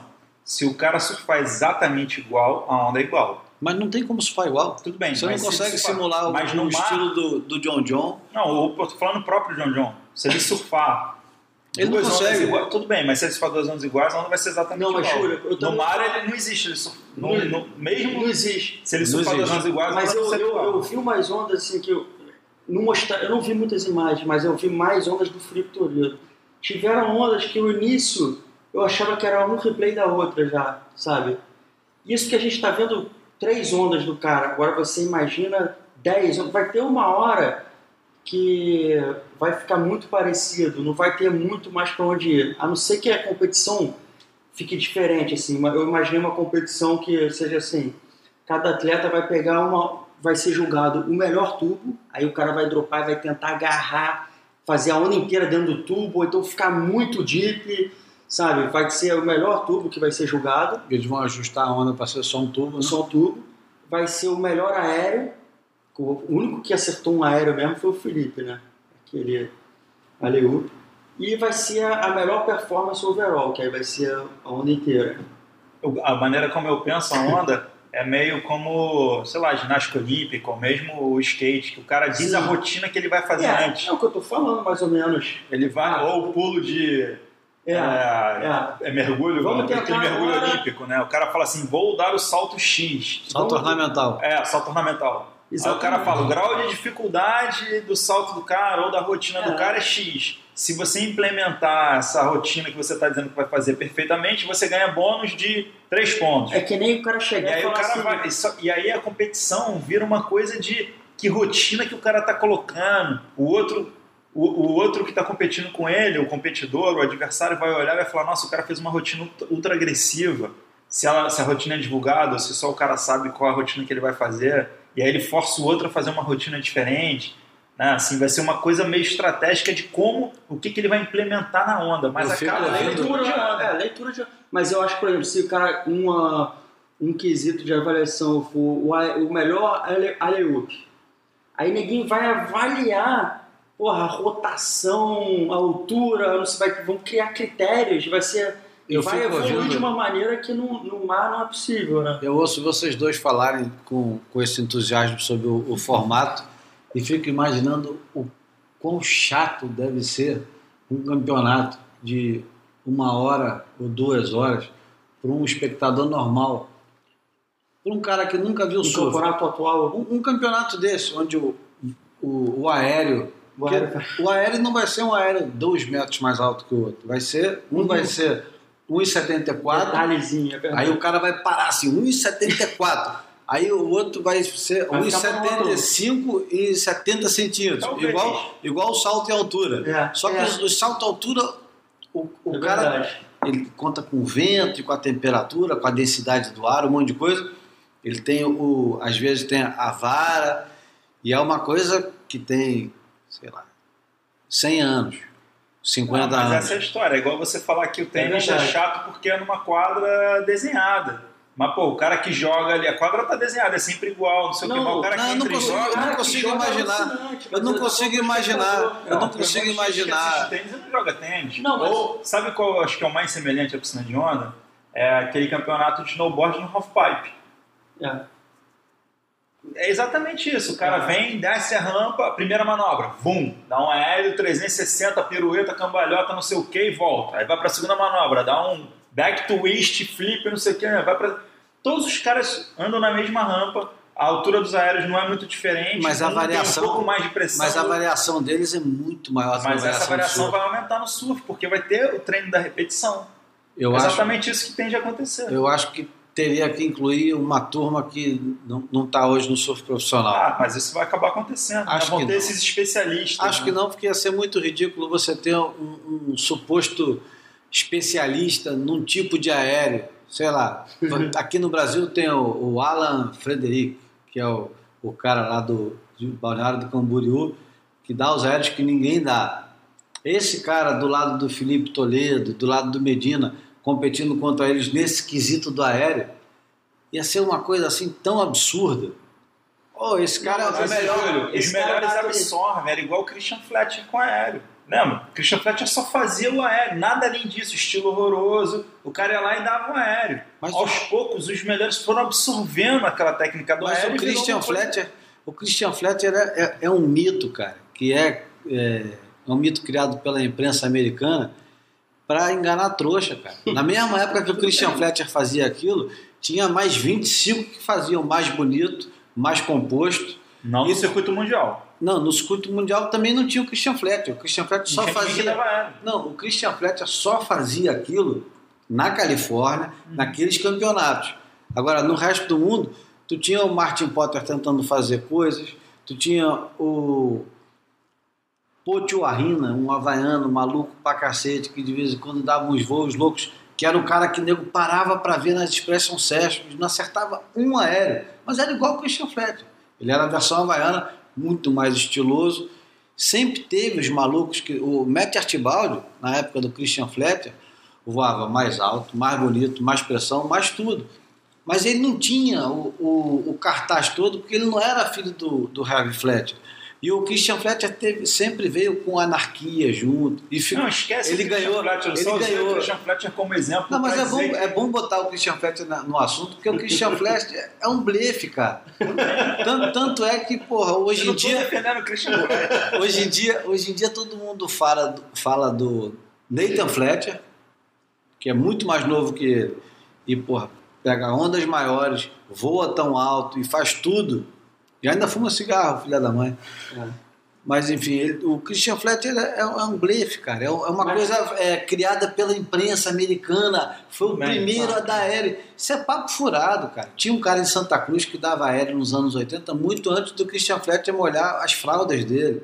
Isso aí nem eu nem o Bruno podemos contestar. Não, tinha um Agora- cara, Dave Smith, Dave Não, Miller, Agora me fala um negócio. Você acha que Kevin Reed. a competição no, na piscina do Kelly, que não transmitiram ao vivo, eles fizeram internamente a transmissão e não passaram para o mundo porque queriam testar. se- Passaram de forma malandra, né? É. Deixaram todo mundo fazer. É. usaram a, a rede social, que é muito mais poderosa do que a própria WSL. A rede social de cada um dos surfistas ali é muito mais poderosa do que a própria WSL, não é? Se a WSL estivesse fazendo, talvez o pessoal não estivesse transmitindo ao vivo, todo mundo ao mesmo tempo. Slater, Medina, de repente você está juntando todos os caras mais populares do mundo, fazendo transmissão quase online, ao vivo e simultâneo, para todos os fãs deles. Ah, e dá um tom de segredo, né? É. Uma coisa secretiva, de um grupo É. fechado, de uma coisa. Todo É, mundo ficou. Uma Dá- novidade que para alguns só, só tem mais Dá a impressão que alguns, você está então- espiando pela fechadura, né? Isso, Exatamente. Foi Mas- malandro o negócio. Mas você acha que o futuro é, nessa de competição nessa piscina cabe uma competição convencional Eu acho que eles vão fazer. que nem o mesmo Foi uma formato competição não, convencional. né? foi, não não foi convencional Não, porque, porque eram duas direitas e duas esquerdas. exato é, já foi um formato adaptado Não, mas não dá para ser convencional numa piscina, numa onda artificial, porque o convencional é todo mundo na água ao mesmo tempo. exatamente disputando a onda Mas o surf, a- o julgamento foi um julgamento convencional. Não, Ah. sem dúvida o formato teria que mudar. Por exemplo, teria que ser homem a homem, de preferência com. Eu acho que ia ser o- os caras que pontuam mais, iam para frente e eliminando quem ficasse, né? É, porque não precisa você ser homem a homem. É todo mundo Quem faz mais ponto, mundo. quem faz mais ponto, avança. Quem não faz ponto suficiente, fica. E aí vai até a final. Mas, como tem no arpoador, né, sempre tem as polêmicas do cara que diz que a hora que ele surfou estava pior do que o outro, que deu menos onda na bateria dele. Menos onda não vai acontecer na piscina, mas tem o fator vento, né? é. Então, assim, tá todo mundo competindo contra todo mundo, entrou o vento no meio do dia. É, a gente vive com isso no Campeonato Arpoador. O Guilherminho sabe melhor do que eu, mas Os caras vão dar um jeito nisso. vamos parar o vento, assim, colocar um ventilador ao Não, contrário. colocar paredes mais altas e possivelmente um ventilador, sei lá. Não é difícil. Estúdio, estúdio em Hollywood tem ventilador potente pra caramba. Possante, cara. Que faz um vento Pra do cacete. contrapor o a piscina natural. é mega longa cara a onda é muito longa imagina teria que ser um ventilador eu acho que é mais fácil fazer uma para fechar o negócio indoor, fazer um né? galpão Tá aí uma coisa que a gente não falou, mas o windsurf tentou fazer esse caminho. Eu lembro quando eu era garoto, tinha uma etapa do circuito mundial de windsurf que era a etapa indoor. Que os caras tinham uns ventiladores gigantescos dentro de uma piscina fechada. Verdade. Os caras vinham embalando a, a, longe. a vela, tinha rampa e o cara tinha que saltar e dar pirueta. Era o, era o campeonato mundial de saltos. Uma, etapa, uma das etapas do campeonato mundial de saltos era indoor. A pergunta que eu faço é: continua esse negócio hoje em Acho dia? que não Ficou popular? Foi, virou esporte olímpico? Não Sei lá, eu, eu lembro quando eu era garoto eu via mais televisão do que eu vejo hoje. Hoje em dia eu não vejo televisão, mas, é- Mas esse você, você acha que o campeonato na piscina, se a, se a onda for a mesma todo ano, não, se, Vai me gerar interesse? Vai. eu acho que sempre você vai ter acha um que você concorda com o. Júlio que sempre vai ter um, o surfista vai surfar diferente, vai, Eu, a onda é igual, Não, eu acho, surfar diferente. eu acho que vai ter um truque diferente na cada campeonato. Cada ano do campeonato vai ter um truque diferente, um truque novo. uma leitura diferente. Não a leitura também, mas vai ter, tipo, como Medina. Quanto tempo demorou para ter um backflip no, no circuito mundial? Ah, vai ter um- também um upgrade na própria onda da piscina, né? Porque eu acho que a piscina vai melhorando. Pode ser. Hoje tem é, um metro, daqui a pouco vai ter um, um metro e meio, de repente daqui a pouquinho. É, tem isso, mas por exemplo, é, de dois metros, não sei. foi um grande evento o backflip do Medina no postinho, né? Foi. Foi um grande evento. Todo mundo, pô, foi do cacete ver o cara dar um backflip no etapa. Como foi Vai, também vai ter o tempo inteiro. O Wave Layer dando aquele. Não, o Patrick Gudauskas lá em Chopo virou uma bateria no último minuto, dando um el rolo desses para eu. Mas tem a pirueta do Wave Layer lá em Maui. Pô, 540, eu sem sei lá qual é o nome dessas coisas. Mas essas. Esse O Albileiro é o primeiro campeão de piscina. do mundo. Quer dizer, das piscinas modernas, né? Ele ganhou o desafio da Red Bull, que o Ian Gouveia participou e tudo, lá no. Wave Garden. Uma das coisas mais sem graça que eu já vi na minha vida. Eu assisti depois e mesmo os highlights são chatos. Mas os highlights da piscina do Kelly não Ah, é são verdade, chatos. é. Não são chatos. Não são Mas- chatos. Mas vem cá. É só porque é novidade que nós Quantas vezes você vai assistir aquilo? Isso. Mas Você essa acha que é a história, eu acho que o surf. Mas quantas vezes você assiste surf um, naquela um highlight de um campeonato? Fora o Jeffers Bay desse ano que tava animal. Então, fora Jeffers Bay. Você já incluiu logo Jeffers Bay, tipo, fora Jeffers Bay, porque Jeffers Bay estava incrível. Tava incrível. Então, Então, mas você acha que essa etapa, uma etapa lá na piscina, não vai ser melhor que algumas outras etapas? Com eu acho duas? válido, cara, ter Você etapa acha na válido ter uma etapa na Eu piscina? Eu acho válido, acho bom. acho bom que tenha e espero que dure bastante tempo, mas não consigo enxergar futuro. Sou um cara Não consegue chegar futuro? nisso não. Você não acha que a onda pode melhorar? O cara fazer onda de um metro e meio ano que vem? Eu mais acho, buraco? eu acho. Se- É porque é, é porque é um trem, né? Ele bota um, um hidrofoil lá que vai gerando a onda.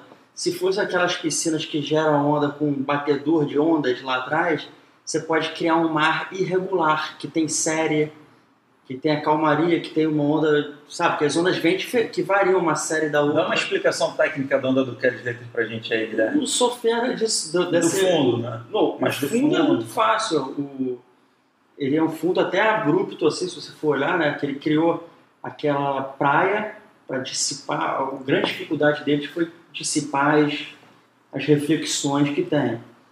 Então ele criou. A onda entra lateralmente, que nem Kia, que nem Snapper Box, né? Ela, ela vem lateralmente Lambendo. lambendo e a- o, aquele trem que passa que tem uma pá que gera onda como se fosse um você olhando de cima é como se fosse um, barco ali passando e, você, vê as ondas que, que abrem para os lados né que ge- gera onda aquele negócio está gerando uma onda está dando energia para a onda do início ao fim Mas a pá Se acompanha a onda. acompanha Mas ela acompanha debaixo do surfista? Tem uma não, pá não, embaixo? não, Não, não, né? não. Ela só está ali naquele naquele trilho Como ali. um barco mesmo. né? Exatamente. Ela, ela gera um reflexo água. você não já viu um rebocador passando? O Júlio falou disso, né? Uhum. Um rebocador passando e, uma, e a onda quebrando do lado, assim, na, na praiazinha de uma represa. Então é a mesma coisa. E ele só calculou, foi mexendo o fundo, ou calculou, até chegar numa inclinação de fundo que a onda quebra E você acha que esse fundo é o quê? Concreto? O cara tem que, como uma rampa de skate, o cara tem que ir lá Não, e é dar uma rígido. massa de É concreto. rígido. Não sei se ele botou concreto. Pra, Concreto. a flexibilidade do fundo é como ela é. Vem, tem que enfiar cimento ali e deixar mais. Subir a. Não, o fundo a. tem que ser rígido, cara. Não pode como um chão. Como Um chão, é um chão. Tipo, pode ser O de cara concreto. tem que fazer uma obra gigante para mudar o perfil da onda. Tem que ser uma obra mesmo lá, o cara botar. Tem, tem. Tipo uma piscina, tipo Ou uma então, rampa de skate. ou então ele vai fazer uma terraplenagem, né? Fundo de terra e vai cobrir com alguma manta para não ter erosão. Se deixar a terra, a onda vai deformar o fundo.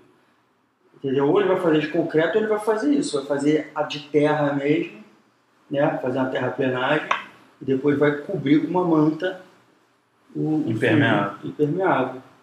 Eu vou ler aqui alguns comentários que eu separei para ler. Vou ler de forma genérica, não vou ler eh, ipsis literis não. Mas o Ian Kernes, que estava lá, não sei se vocês viram uma fotografia que tinha todos os fundadores do surf profissional moderno. Estava lá o Ian Kernes, o Mark Richard, o Charles Thompson, Freddie Hemmings, eh, Bartolomeu.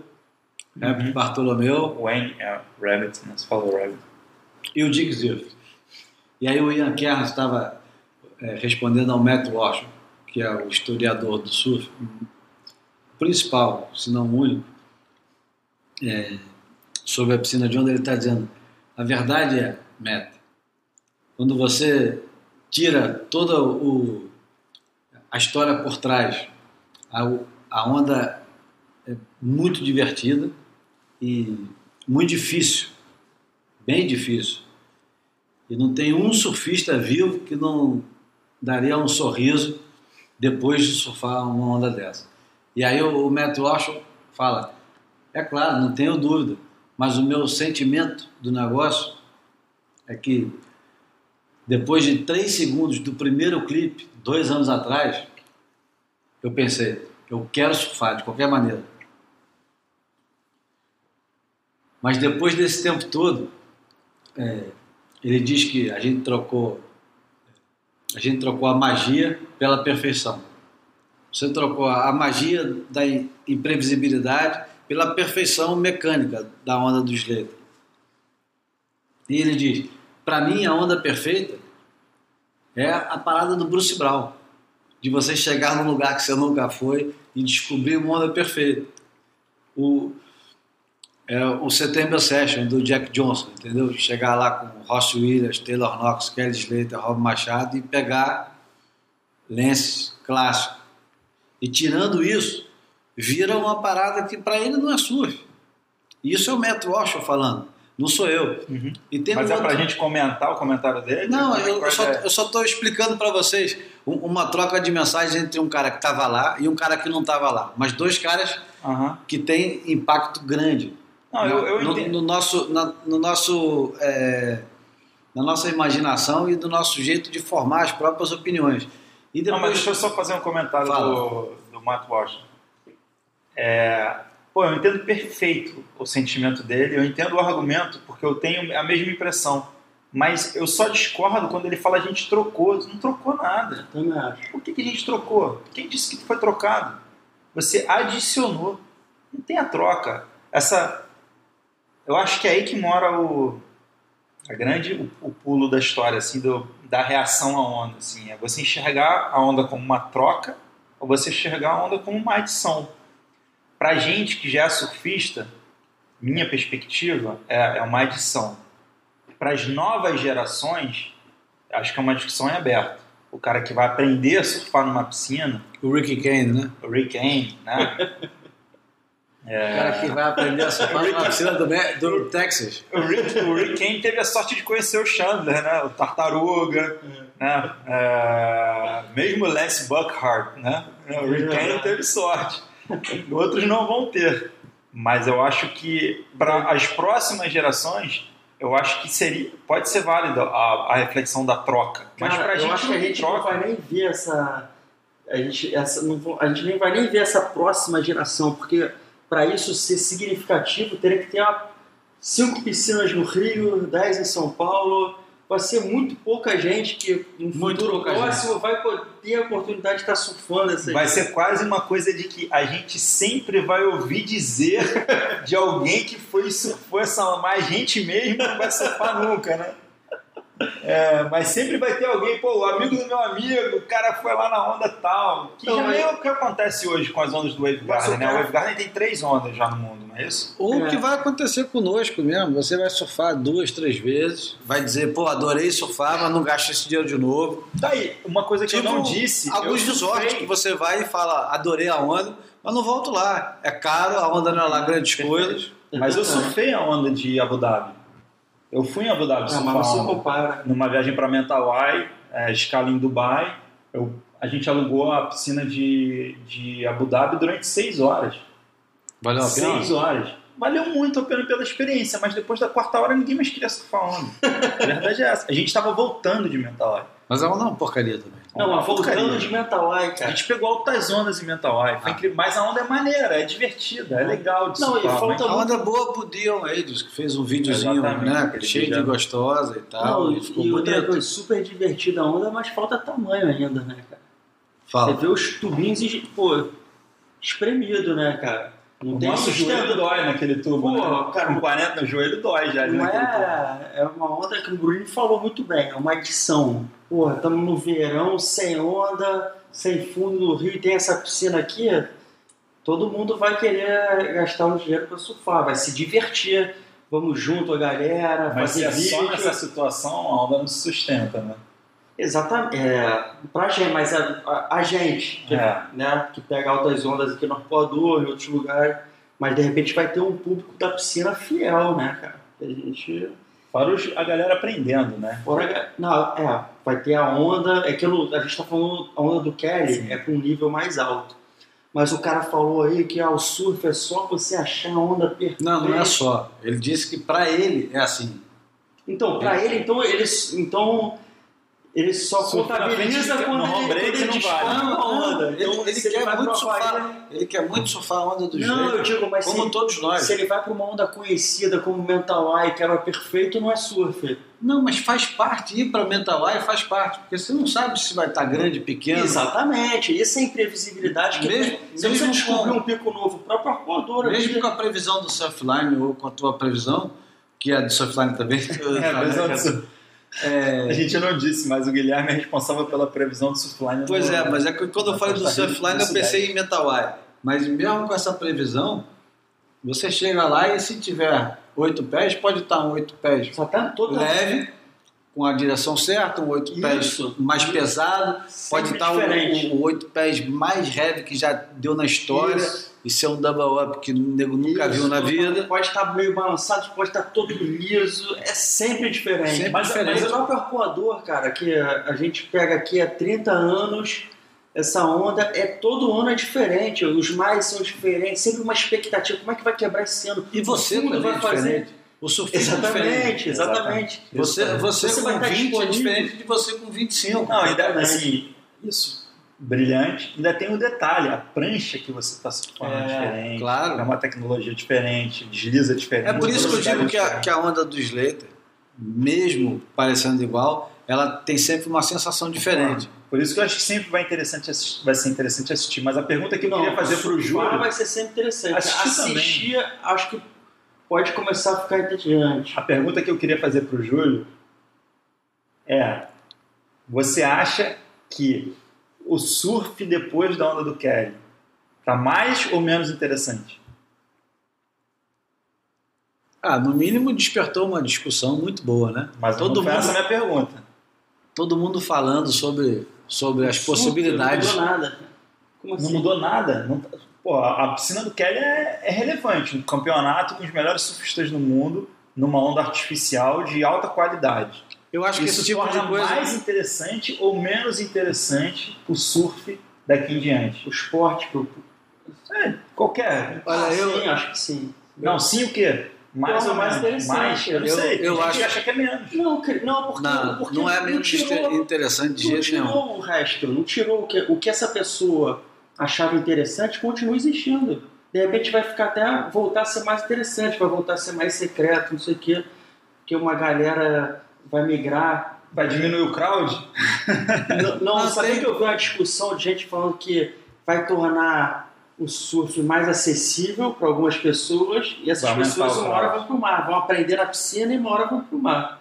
Então talvez torne mais acessível o cara que não consegue ficar bom no mar, porque o mar é muito difícil, requer uma dedicação Diferente. diferente, o cara tem que Muito mais horas, né? muito É, mais tem que hora. ter Ele vai poder, com hora marcada, ele vai à noite todo dia, vai no clube lá, ele vai à noite todo dia e, e fica bom, então pode aumentar o crowd. Fica bom e pobre, né? Fica bom, mas pobre, né? O cara vai trabalhar muito para ter dinheiro para poder É, Já tem, já Acho tem que- gente, que é no- já tem tá gente, de estar popular. já tem gente especulando quanto custa o Aham. dia na piscina do Kelly. Na piscina não, na onda do Kelly, Solta o com, número. com tudo incluído. Ué, quanto 60 custa- dólares. Pô, 60 tá barato. dólares. Um Mas dia inteiro? Não, não. o dia inteiro Quantas com tudo incluído. Quantas com comida. ondas? Não, com comida, sem, sem contar cerveja. Quan- Quantas ondas? Depende da quantidade de gente que vai ter, né? Não, 60 Não, dólares. você não pagou vai- 60 dólares. Para entrar no parque. Não, tem gente especulando quanto custaria. Um monte de gente falando assim, porra, mas quanto você pagaria? Aí tem gente falando, eu não pago por onda de jeito nenhum. Eu pago por parafina, por prancha, por um monte de coisa. Mas por onda eu não pago. Não, não De, existe. cer- de certa forma você acaba pagando. Quando você vai para um, pra um resort, Claro. no, no México, na Indonésia, nas Maldivas ou em Maldivas Fiji, é.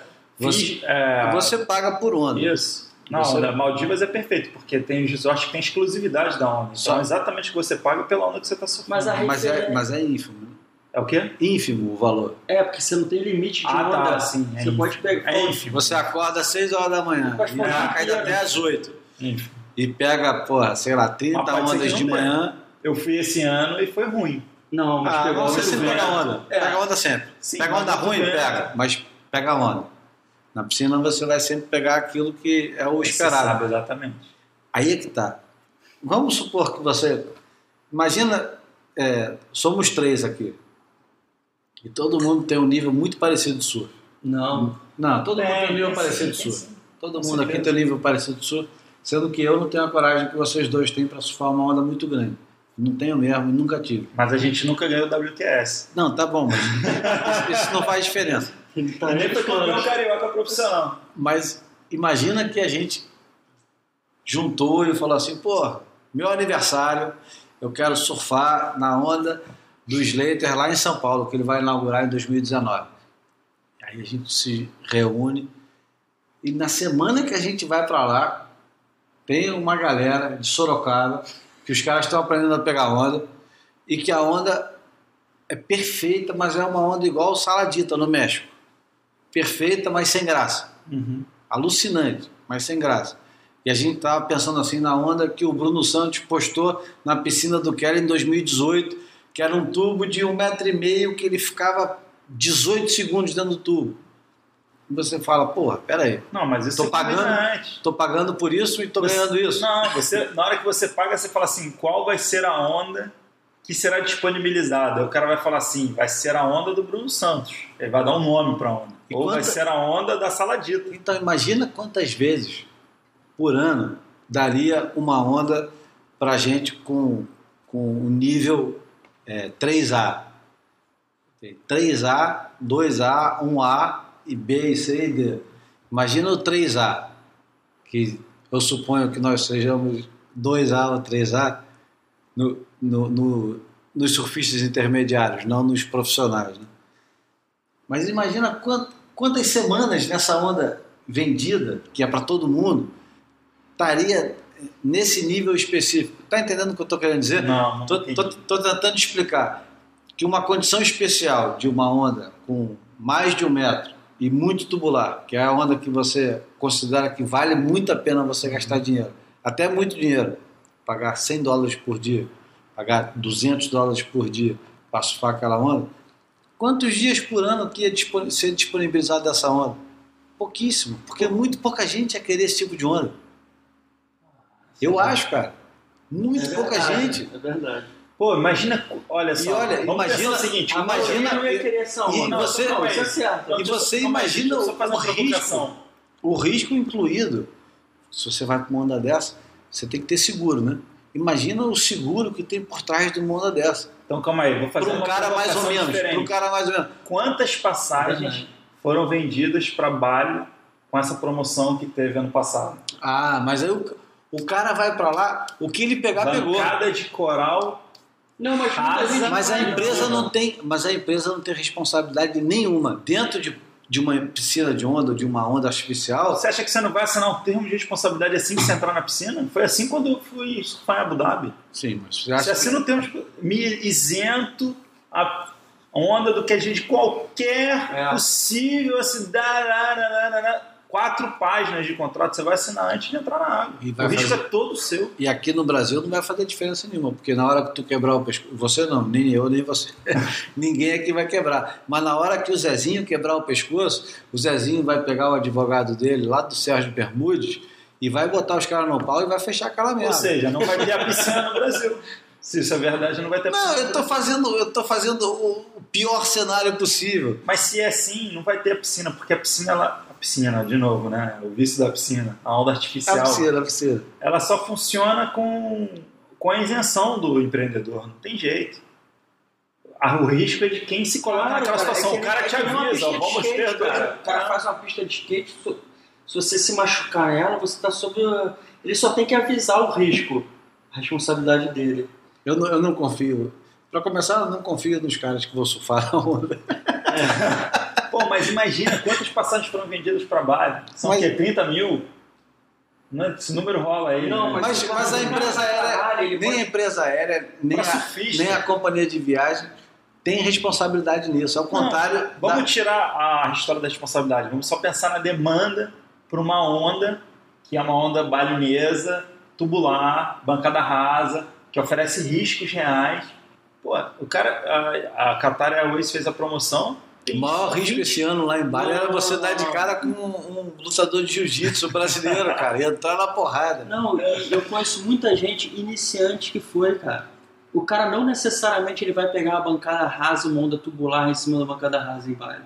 Tem, tem opções, é que, é que você não procurou essas opções. Não, eu acho que tem você foi. opções, mas o que eu estou dizendo é que essa demanda existe. Cara, Uma nas onda de Maldivas- acima de um metro com tubo, ela existe. Nas. Maldivas- Existe. nas Pra onda Maldivas- do Kelly hoje existe, eu acho. Agora, se ficar uma onda chopo, Porra, tudo bem. Chopo. Não, beleza. Chopo não. mas, mas eu acho que é, o Bruno tá certo. Eu acho que tem uma demanda boa.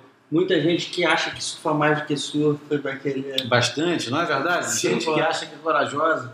Ou até gente corajosa que não faz, Não, corajoso. não faz não tem ideia, técnica. não faz ideia do, do risco que é, por exemplo, você vacar num tubo de backside de um metro e meio numa bancada mais dura. Sabe qual a É. coisa que. Quando Né? Porque você não vai ter pontas, que é uma Não vantagem. Ele vai ser que nem o nosso fundo artificial. Sim, ele é duro, ter- mas não tem ponta cortante. Eu, eu ele quebra o pescoço, mas ele não se.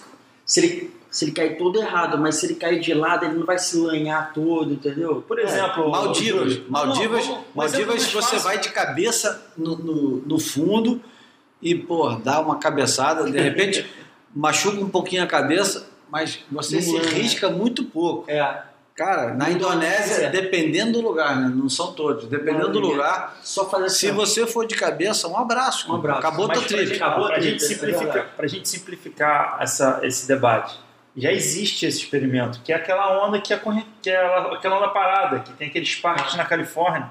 Aquela, aquela onda, é- eu acho que é a coisa mais perigosa que eu vejo, assim, porque ela é muito rasa. Muito ela tem um palmo de profundidade. E nego roda. Você roda numa onda que é, é overhead, aquela onda é overhead, né? Eu lembro, lembra aquela história que o Leonel foi contratado para fazer Não a propaganda da surfar. Não, ele acabou conseguindo. É, mas não ficou dias. Mas ele, ele- a, a história que ele conta é que os caras contrataram aqui no Brasil. Eu lembro até foi um SP, uma, uma etapa de circuito profissional é, do Carioca, aqui no Arpoador, que a agência de publicidade tirou foto dos surfistas e fez a seleção. Eles queriam caras lourinhos, não sei o que, não sei o que, e o Leonel venceu como o cara para fazer a propaganda, ganhou uma grana super legal e tal. Então levaram um surfista profissional para surfar aquela onda parada e ele não conseguiu surfar durante dois dias. Os caras já estavam desistindo dele, falando assim: esse cara não vai conseguir, a gente vai contratar um cara local aqui na Califórnia que sabe fazer. E aí no terceiro dia ele conseguiu. E aí ele tinha que comer a batata, É, sei lá, que do que fazer tubo. dentro do tubo. Agora eu Aquela pergunto, onda eu é pergunto, muito perigosa, mas muito. O flow Se rider. funciona, flow rider. Flow Se rider. aquela onda funciona em relação ao eu, risco eu pergunto, eu pergunto o que foi feito do Flow Rider hoje. Por exemplo, Eu sempre vejo dentro de um iate. Você já viu um iate que Sim, né, sim. tem um flow, flow rider mas, dentro mas do será que é um bom negócio? Porque Fizeram lá no- num, num parque aquático, lá no interior de São Paulo. Eu até tinha ido lá, é, o cara me chamou para fazer uma consultoria, porque ele tem umas piscinas, tinha umas piscinas de onda, e aí uma das ideias era faz, mexer no fundo de uma das piscinas para quebrar uma onda surfável. E aí a gente fez lá uma proposta, fez um estudo, falou que era viável. Acabou que ele preferiu comprar uma Flowrider da vida. o que está escrito ali? bateria fraca. Caramba, já está acabando. Né? Eu nem sei se está gravando, mas uma das coisas que eu li que eu achei interessante também foi um, um comentarista um- num site chamado Swellnet que postou um texto falando sobre a onda do Kelly, o campeonato do Kelly e tal, etc e tal, e um cara dizendo assim, não, o que o, o Dick o bilionário que está investindo na, na WSL, está atrás é de lucro no empreendimento dele. E eu acho que finalmente ele conseguiu achar um empreendimento que vale a pena, porque o surf profissional não vale a pena e nunca vai valer. Agora, esse modelo, que é o modelo que você está explicando para gente, que é do condomínio com o, o, o golf clube, né? Em volta com o condomínio e tal, etc e tal. Isso o cara pode colocar na China, entendeu? Na Índia ou Brasil. no Brasil e talvez ganhar dinheiro em cima disso. É, é o único modelo dentro da WSL hoje que pode, talvez, quem sabe, dar algum dinheiro. Mas isso só o tempo vai dizer. A minha sensação quando eu vejo o, o é que o cara deve ser um entusiasta do surf, assim, porque é a única explicação que tem. O envolvimento dele é muito grande para o tamanho do investimento. Eles são um fundo muito grande de investimento, um hedge fund muito tradicional e muito grande. Por mais que a WSL não dê dinheiro, não sei o que, é muito pequeno, muito pequeno mesmo, assim, é uma fração mínima é, do tamanho do, do, do, do, né, do, do, do capital sob administração que eles têm. É um passatempo.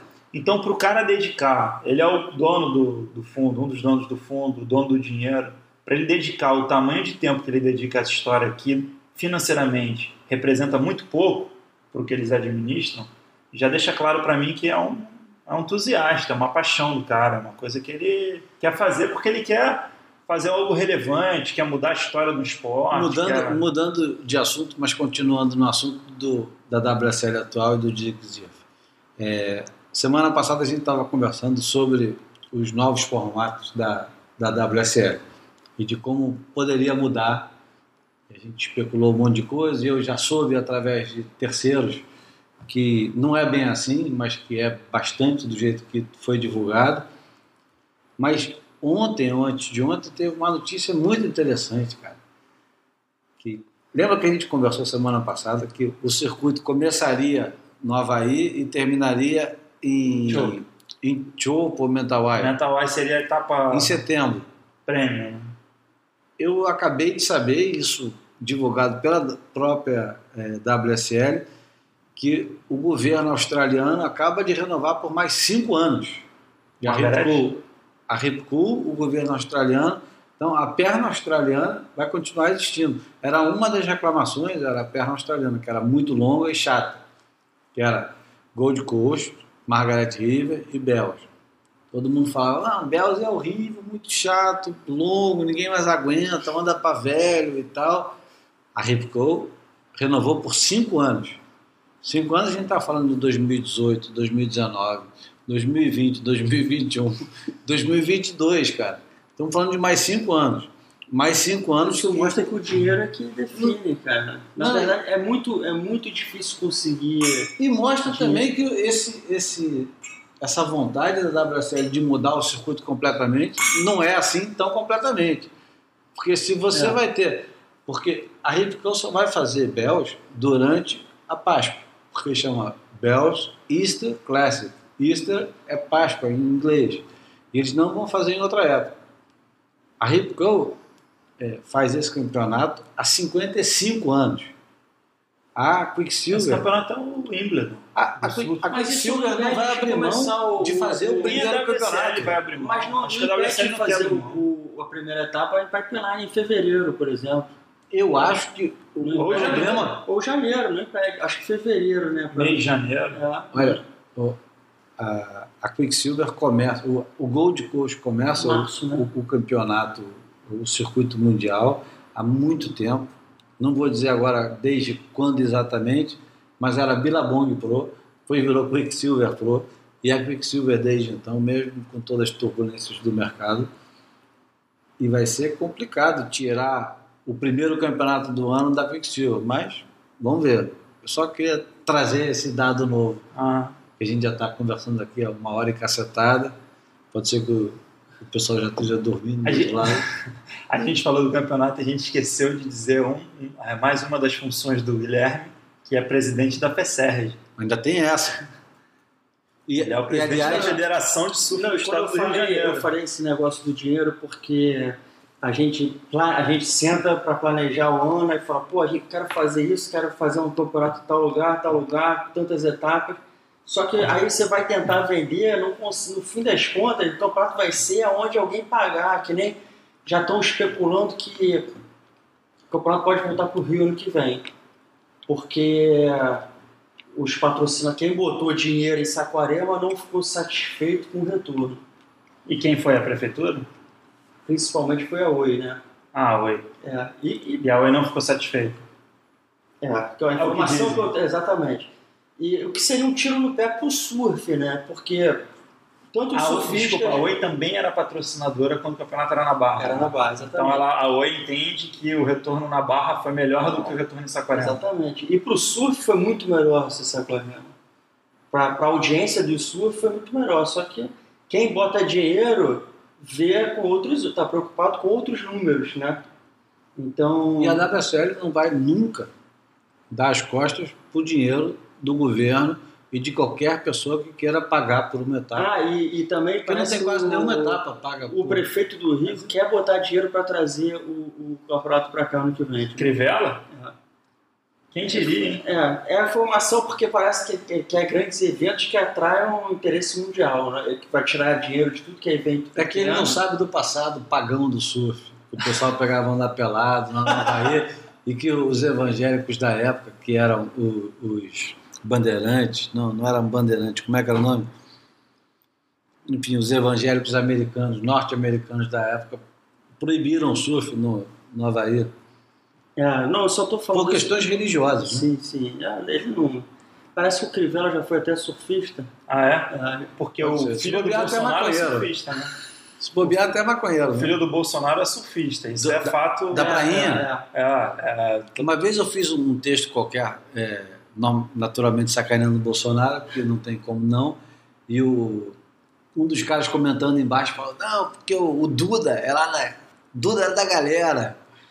Ele é surfista. é o É, filho não do conheço. O Duda Não, é eu o só do falando porque eu vejo muita gente falando, ah, tinha que ser em tal lugar, tal lugar, tal lugar. Cara, mas então ajuda a viabilizar, porque no fim das contas um campeonato da WSL é uma fortuna.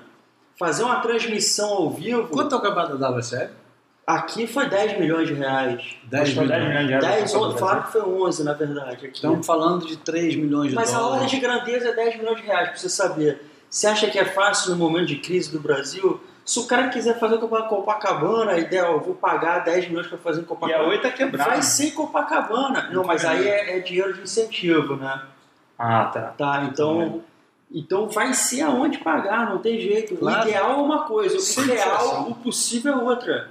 Então não adianta a gente ficar falando, ah, o ideal seria uma, em Saquarema. É como Mas assim, então vou fazer uma provocação diferente. O que, que é o ideal? É uma etapa em ondas perfeitas. Não. Pô, calma. Eu não fiz a Eu já provocação te conheço, já sei o que tu tá mirabolando. Uma, Matutando. uma etapa em ondas perfeitas com uma transmissão de qualidade inferior ou uma etapa em ondas piores com uma transmissão de altíssima qualidade? Não, não, não- não vejo necessidade de responder isso, porque em, em lugares ruins eu já consegue botar uma transmissão perfeita. Ué, então por que o campeonato é tão caro? Não, o todo é muito caro, o campeonato é muito caro. Uma das A coisas transmissão- bastante caras é a estrutura de transmissão, porque hoje a estrutura de transmissão da WSL é muito superior à transmissão que a gente tinha antes, muito, Muito. superior da WSL. É. Isso custa muito dinheiro. Continua custando, eu acho Agora, vale a pena voltar ao- à qualidade de transmissão anterior e tornar o campeonato mais barato, tornando possível ser em Saquarema, por exemplo? Não, e diminuir o custo do campeonato para 5 milhões e uma transmissão meia boca? Não, mas aí. Não, porque eu acho que aí 5 milhões de Saquarema sem transmissão vai ter menos interessados ainda em dar 5 milhões. Não, tudo bem. Eu entendo o seu ponto. Não, então Eu deixa, deixa eu entrar nessa discussão porque é importante. Não que seja importante eu entrar, mas o dado que eu vou dizer eu acho que é importante. Bom, o preço do Campeonato do Rio está muito em torno do preço do deslocamento para o Rio, ou seja, as passagens são caríssimas e, e a equipe é gigantesca, a hospedagem, a alimentação. Saquarema já é bem menor. Sabe onde é que o pessoal fica em Saquarema? As pousadas mais caras. Não, Pessoal mas o Posar mais caro não compara quanto a turma paga aqui no Rio. Mas o pessoal da WSL não fica em lugar. Eles é, alugaram as qualquer. Casas. O campeonato foi o mesmo preço em Ele- Saquarema do que no Rio. Eles gastam É. dinheiro, cara, igualzinho o dinheiro que eles gastam aqui. Por quê? Porque o, o mercado está inflacionado. E a quantidade de gente para fazer a transmissão é gigantesca. Não é gigantesca. São por volta de 40 pessoas, estou enganado? Acho que é mais, cara. 40? Mais que 40. 50. Mas não é muito mais do que isso. Perguntar pro Xande, mas eu já ouvi falar de 100 pessoas. Acho que 100 pessoas está incluído todo mundo da WSL, mas porque hoje, hoje a WSL viaja com equipe técnica, que é algo que antigamente era, era o, o, o essencial, viaja com agregados, que são o, o pessoal que, que pode vir a ser investidor, sempre tem alguém que pode investir no negócio e que vem junto com o circo para experimentar um pouquinho e ver se ele quer virar o próximo Dick Zir e comprar a bagaça toda. E, enfim, é, Eu acho que hoje a boia que tem em volta da, da WSL é, é, sei lá, quatro, cinco vezes maior do que, do que era com a, com a ASP. Você estava envolvido, pelo menos aqui no Arpoador, quando era a ASP, você estava envolvido como organização local. Você vê a quantidade de gente que tinha, que era a ASP, e hoje como presidente da FESERG, é isso? Você vê a quantidade de gente que tem da WSL. É gente que você nunca viu na vida e que você não vai ver no ano seguinte. É muita gente. Eu me lembro do Teco falar que a hospedagem tinha aumentado duas, três vezes. Não, é muito caro. Perdão. É muito caro. É, muita gente critica a WSL, os campeonatos, eu vejo nos fóruns de debate. As pessoas não têm noção do quanto é caro e do quanto é difícil vender, cara. É, a gente está vivendo, eu acho que essa época de transmissão que a gente está vendo gratuita aí, eu não vejo futuro nisso, eu não acho sustentável. Eu acho que cedo ou tarde vai entrar um pay-per-view aí. Porque se você for ver todos os esportes, né?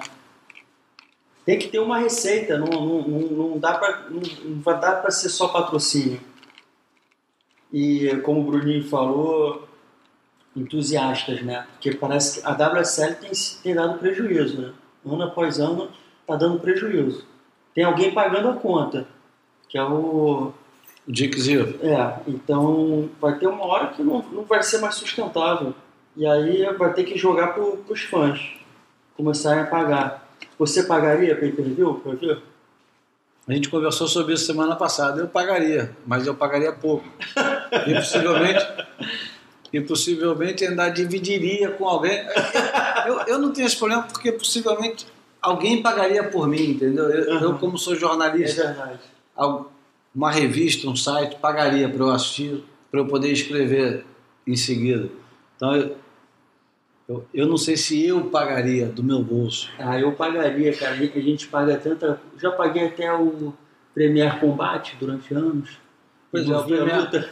O Era Premier sempre Combate, três da manhã, nunca conseguia ver. o Premier Combate, o Bruninho deu exemplo semana passada. É exatamente isso. falou do John Jones, eu sou aquele cara que fico buscando no YouTube algum desgraçado, no Periscope, em algum lugar que o cara que tá mandando um, um piratão. Eu não sou o cara que vou gastar o dinheiro. Mas eu acho que a pergunta é: você pagaria eventualmente? Assim, você acha que é válido pagar? Eu acho que é válido pagar. Não, eu pagaria, pagaria. A, a- a discussão que a gente fez na semana passada foi se a, a cobrança fosse 5 dólares por mês para você assistir Ah, o não WSL. seria, não seria. Então, que nem o seria? Connect, né? Ué, por que não seria? 60 por ano, 60 dólares por ano. 60 não é ruim, não. dólares por ano. Quantas pessoas? Pô, comparo com, com o surf combate, o, o combate é 60 reais por mês, né? 70 por mês. Vou premiar pra assistir o O Premier, né? Eu comprei só uma luta do John Jones e paguei uma grana preta. É. Pô, sem dúvida eu assinaria. Eu acho que começaria por Não, alguma eu- coisa assim, simbólica. Eu acho que poderia ter a mensais. transmissão gratuita e de repente ter uma transmissão paga é, sem anúncio, sabe? Com, com melhorias. Aliás, aproveitando o barulhinho da cerveja, vou dizer que esse programa foi um oferecimento da Duvel. Pô, mas a gente já testou outras aqui. A gente testou a Eisenbahn, Duvel e agora a Serra Malte. É. E Está também, variando. e também a Guital, A transmi- amendoins a Guital. A transmissão, por falar nisso, tem muito anúncio, né, cara? Sempre acontece. Tem vezes que no campeonato as melhores ondas são sempre no anúncio. A gente sempre vê o replay. Eu acho isso um saco, cara. Eu, se tivesse uma transmissão sem anúncio paga, eu pagaria. Como é, como é, que, os caras, como é que os caras conseguem, durante 30 minutos, você tem a onda surfada por volta de, sei lá, menos de um minuto. Muito menos. Menos de um minuto.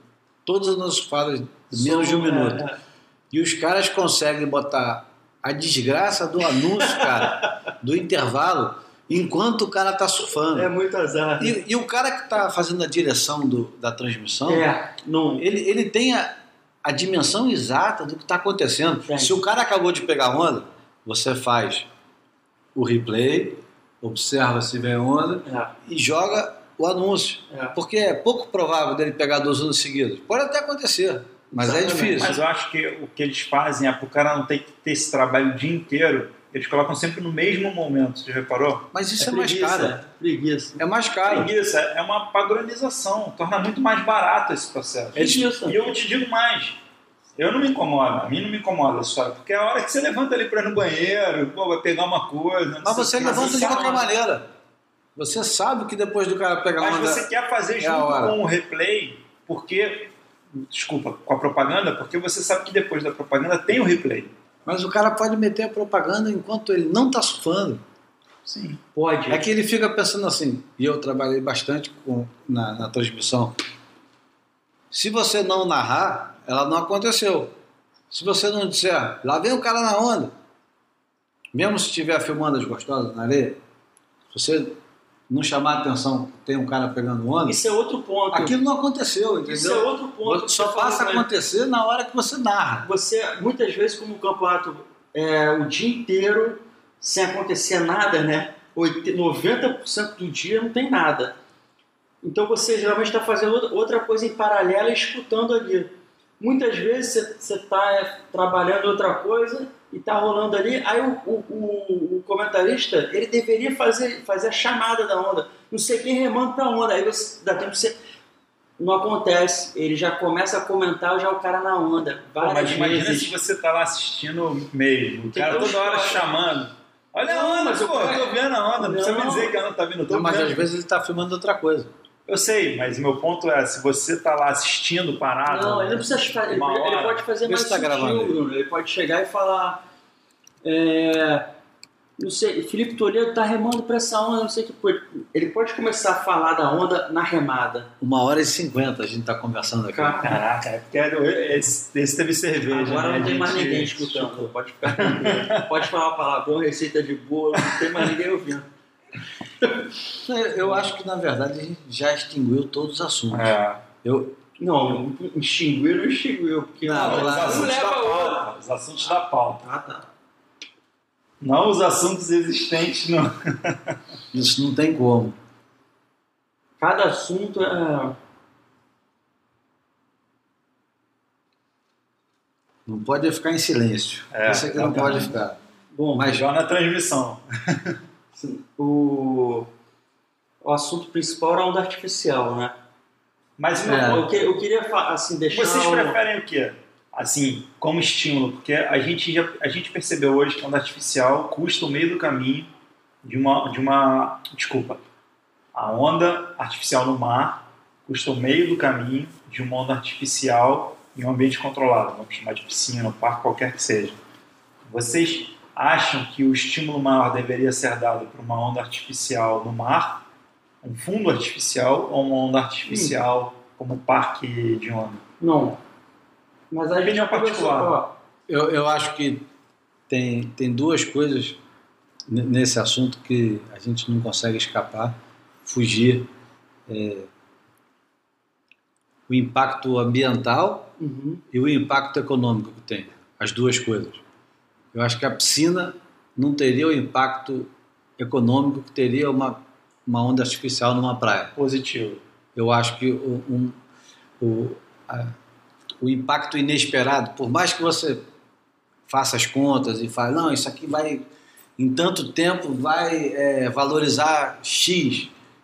Eu acho que se a onda artificial der certo de verdade e, e tiver aquele ambiente que a gente artificial. imagina, é, a onda artificial, o fundo artificial e Maricá conseguir mesmo aquilo, a gente pode transformar uma cidade inteira. Não só aquela praia, a cidade inteira e tudo em volta da cidade pode ser transformado por causa daquela onda. Não, eu vou te falar Mas uma deixa coisa. só- A, ide- a ideia do prefeito, só deixar claro E a- que e a onda não é um artificial- fundo artificial, são quatro. Então, mas a Maricá. onda artificial no modelo que a gente chama de piscina de onda, eu acho que não teria o mesmo impacto. Ah, não. Porque, primeiro, porque você precisa de muito espaço em volta. Então ninguém ia virar local daquela onda por morar do lado, entendeu? Isso não seria possível. Mas o impacto em volta interessa a quem? Eu acho É uma, é uma questão. E a segunda questão é que. Eu acho que é mais- mais impacto resort. pra cidade, o impacto para a cidade, ou para cidade, ou para uma região, isso já é medido pela, pela teoria econômica. Porque é equivalente a você construir uma estrada onde não existia. isso. É, isso, isso existe, assim. é um investimento que o governo faz porque ele gera externalidades. A estrada em si ela não gera lucro. Né? Você construir uma estrada, se você fosse esperar a iniciativa privada para ligar duas cidades que são polos relevantes de alguma coisa, ela vai ter um fluxo X que às vezes, para a iniciativa privada construir aquela estrada e cobrar pedágio, o pedágio não paga a construção da estrada porque o fluxo não é grande o suficiente.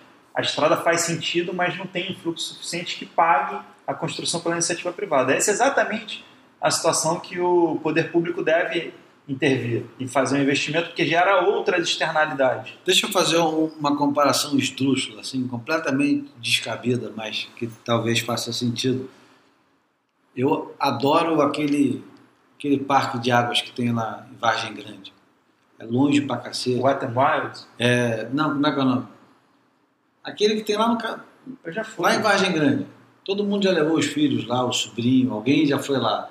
Você não vai de jeito nenhum sozinho lá, você leva as crianças e tal. E, e é uma experiência que depois que você passa, você fala, nunca mais volta aqui. Você volta. Você volta.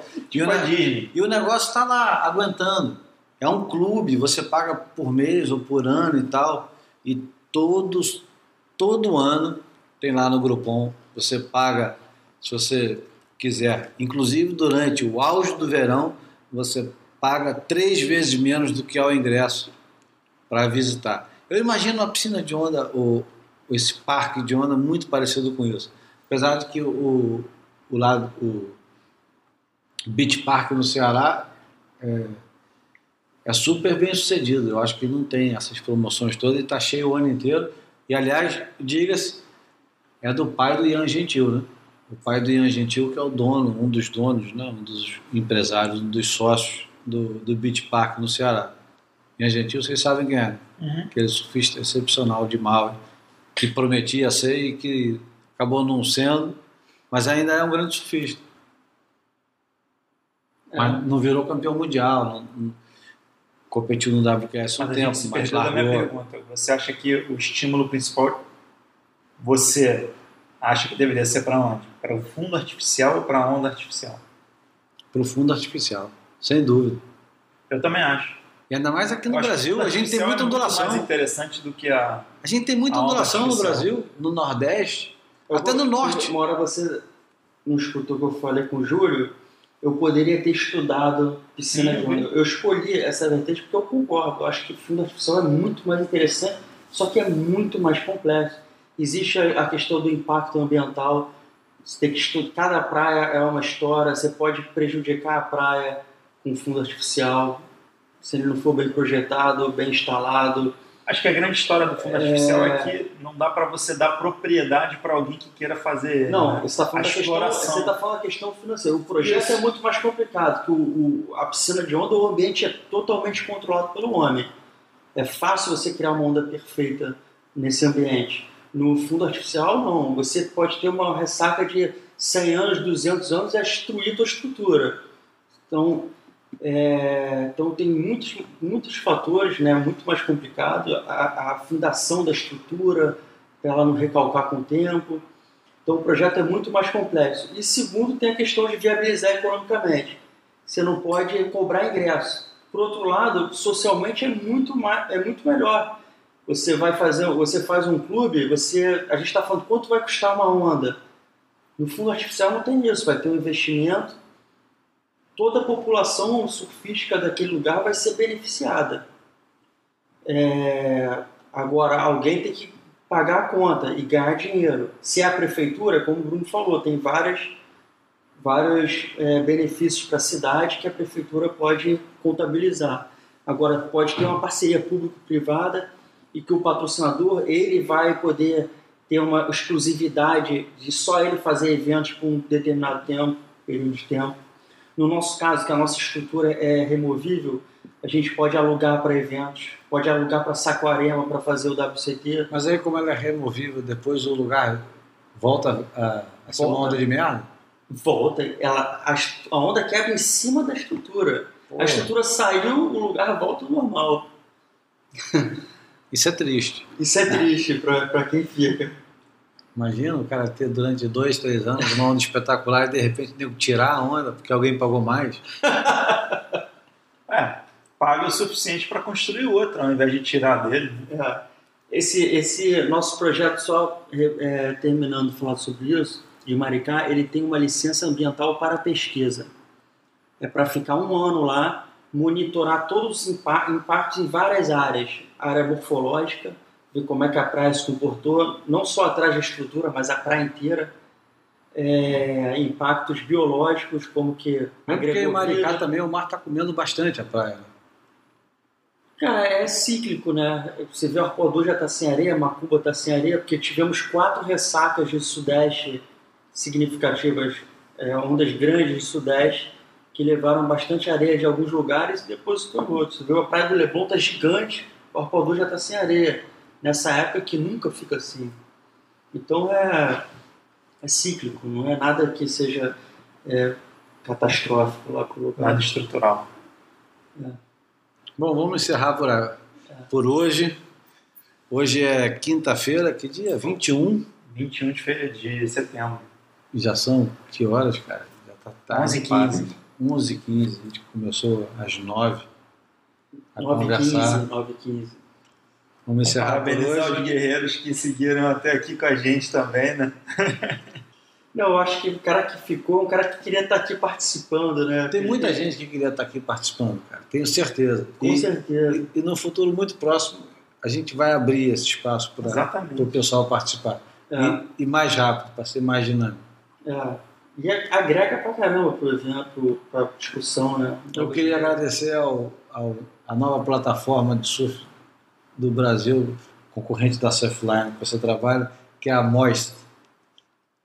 Já foi na Moist? Não. Te- www.moist.com.br do Steven, Steven Allen, que era Hum, sei. editor, já foi editor da Fluir, da Hardcore, e Uhum. agora é o novo empreendimento dele. Boa sorte pra ele. Então é Boa isso. sorte pro Steven. Empreendimento lindo. Até semana que vem, né? Isso aí. Abraço. Abraço. Valeu, abraço.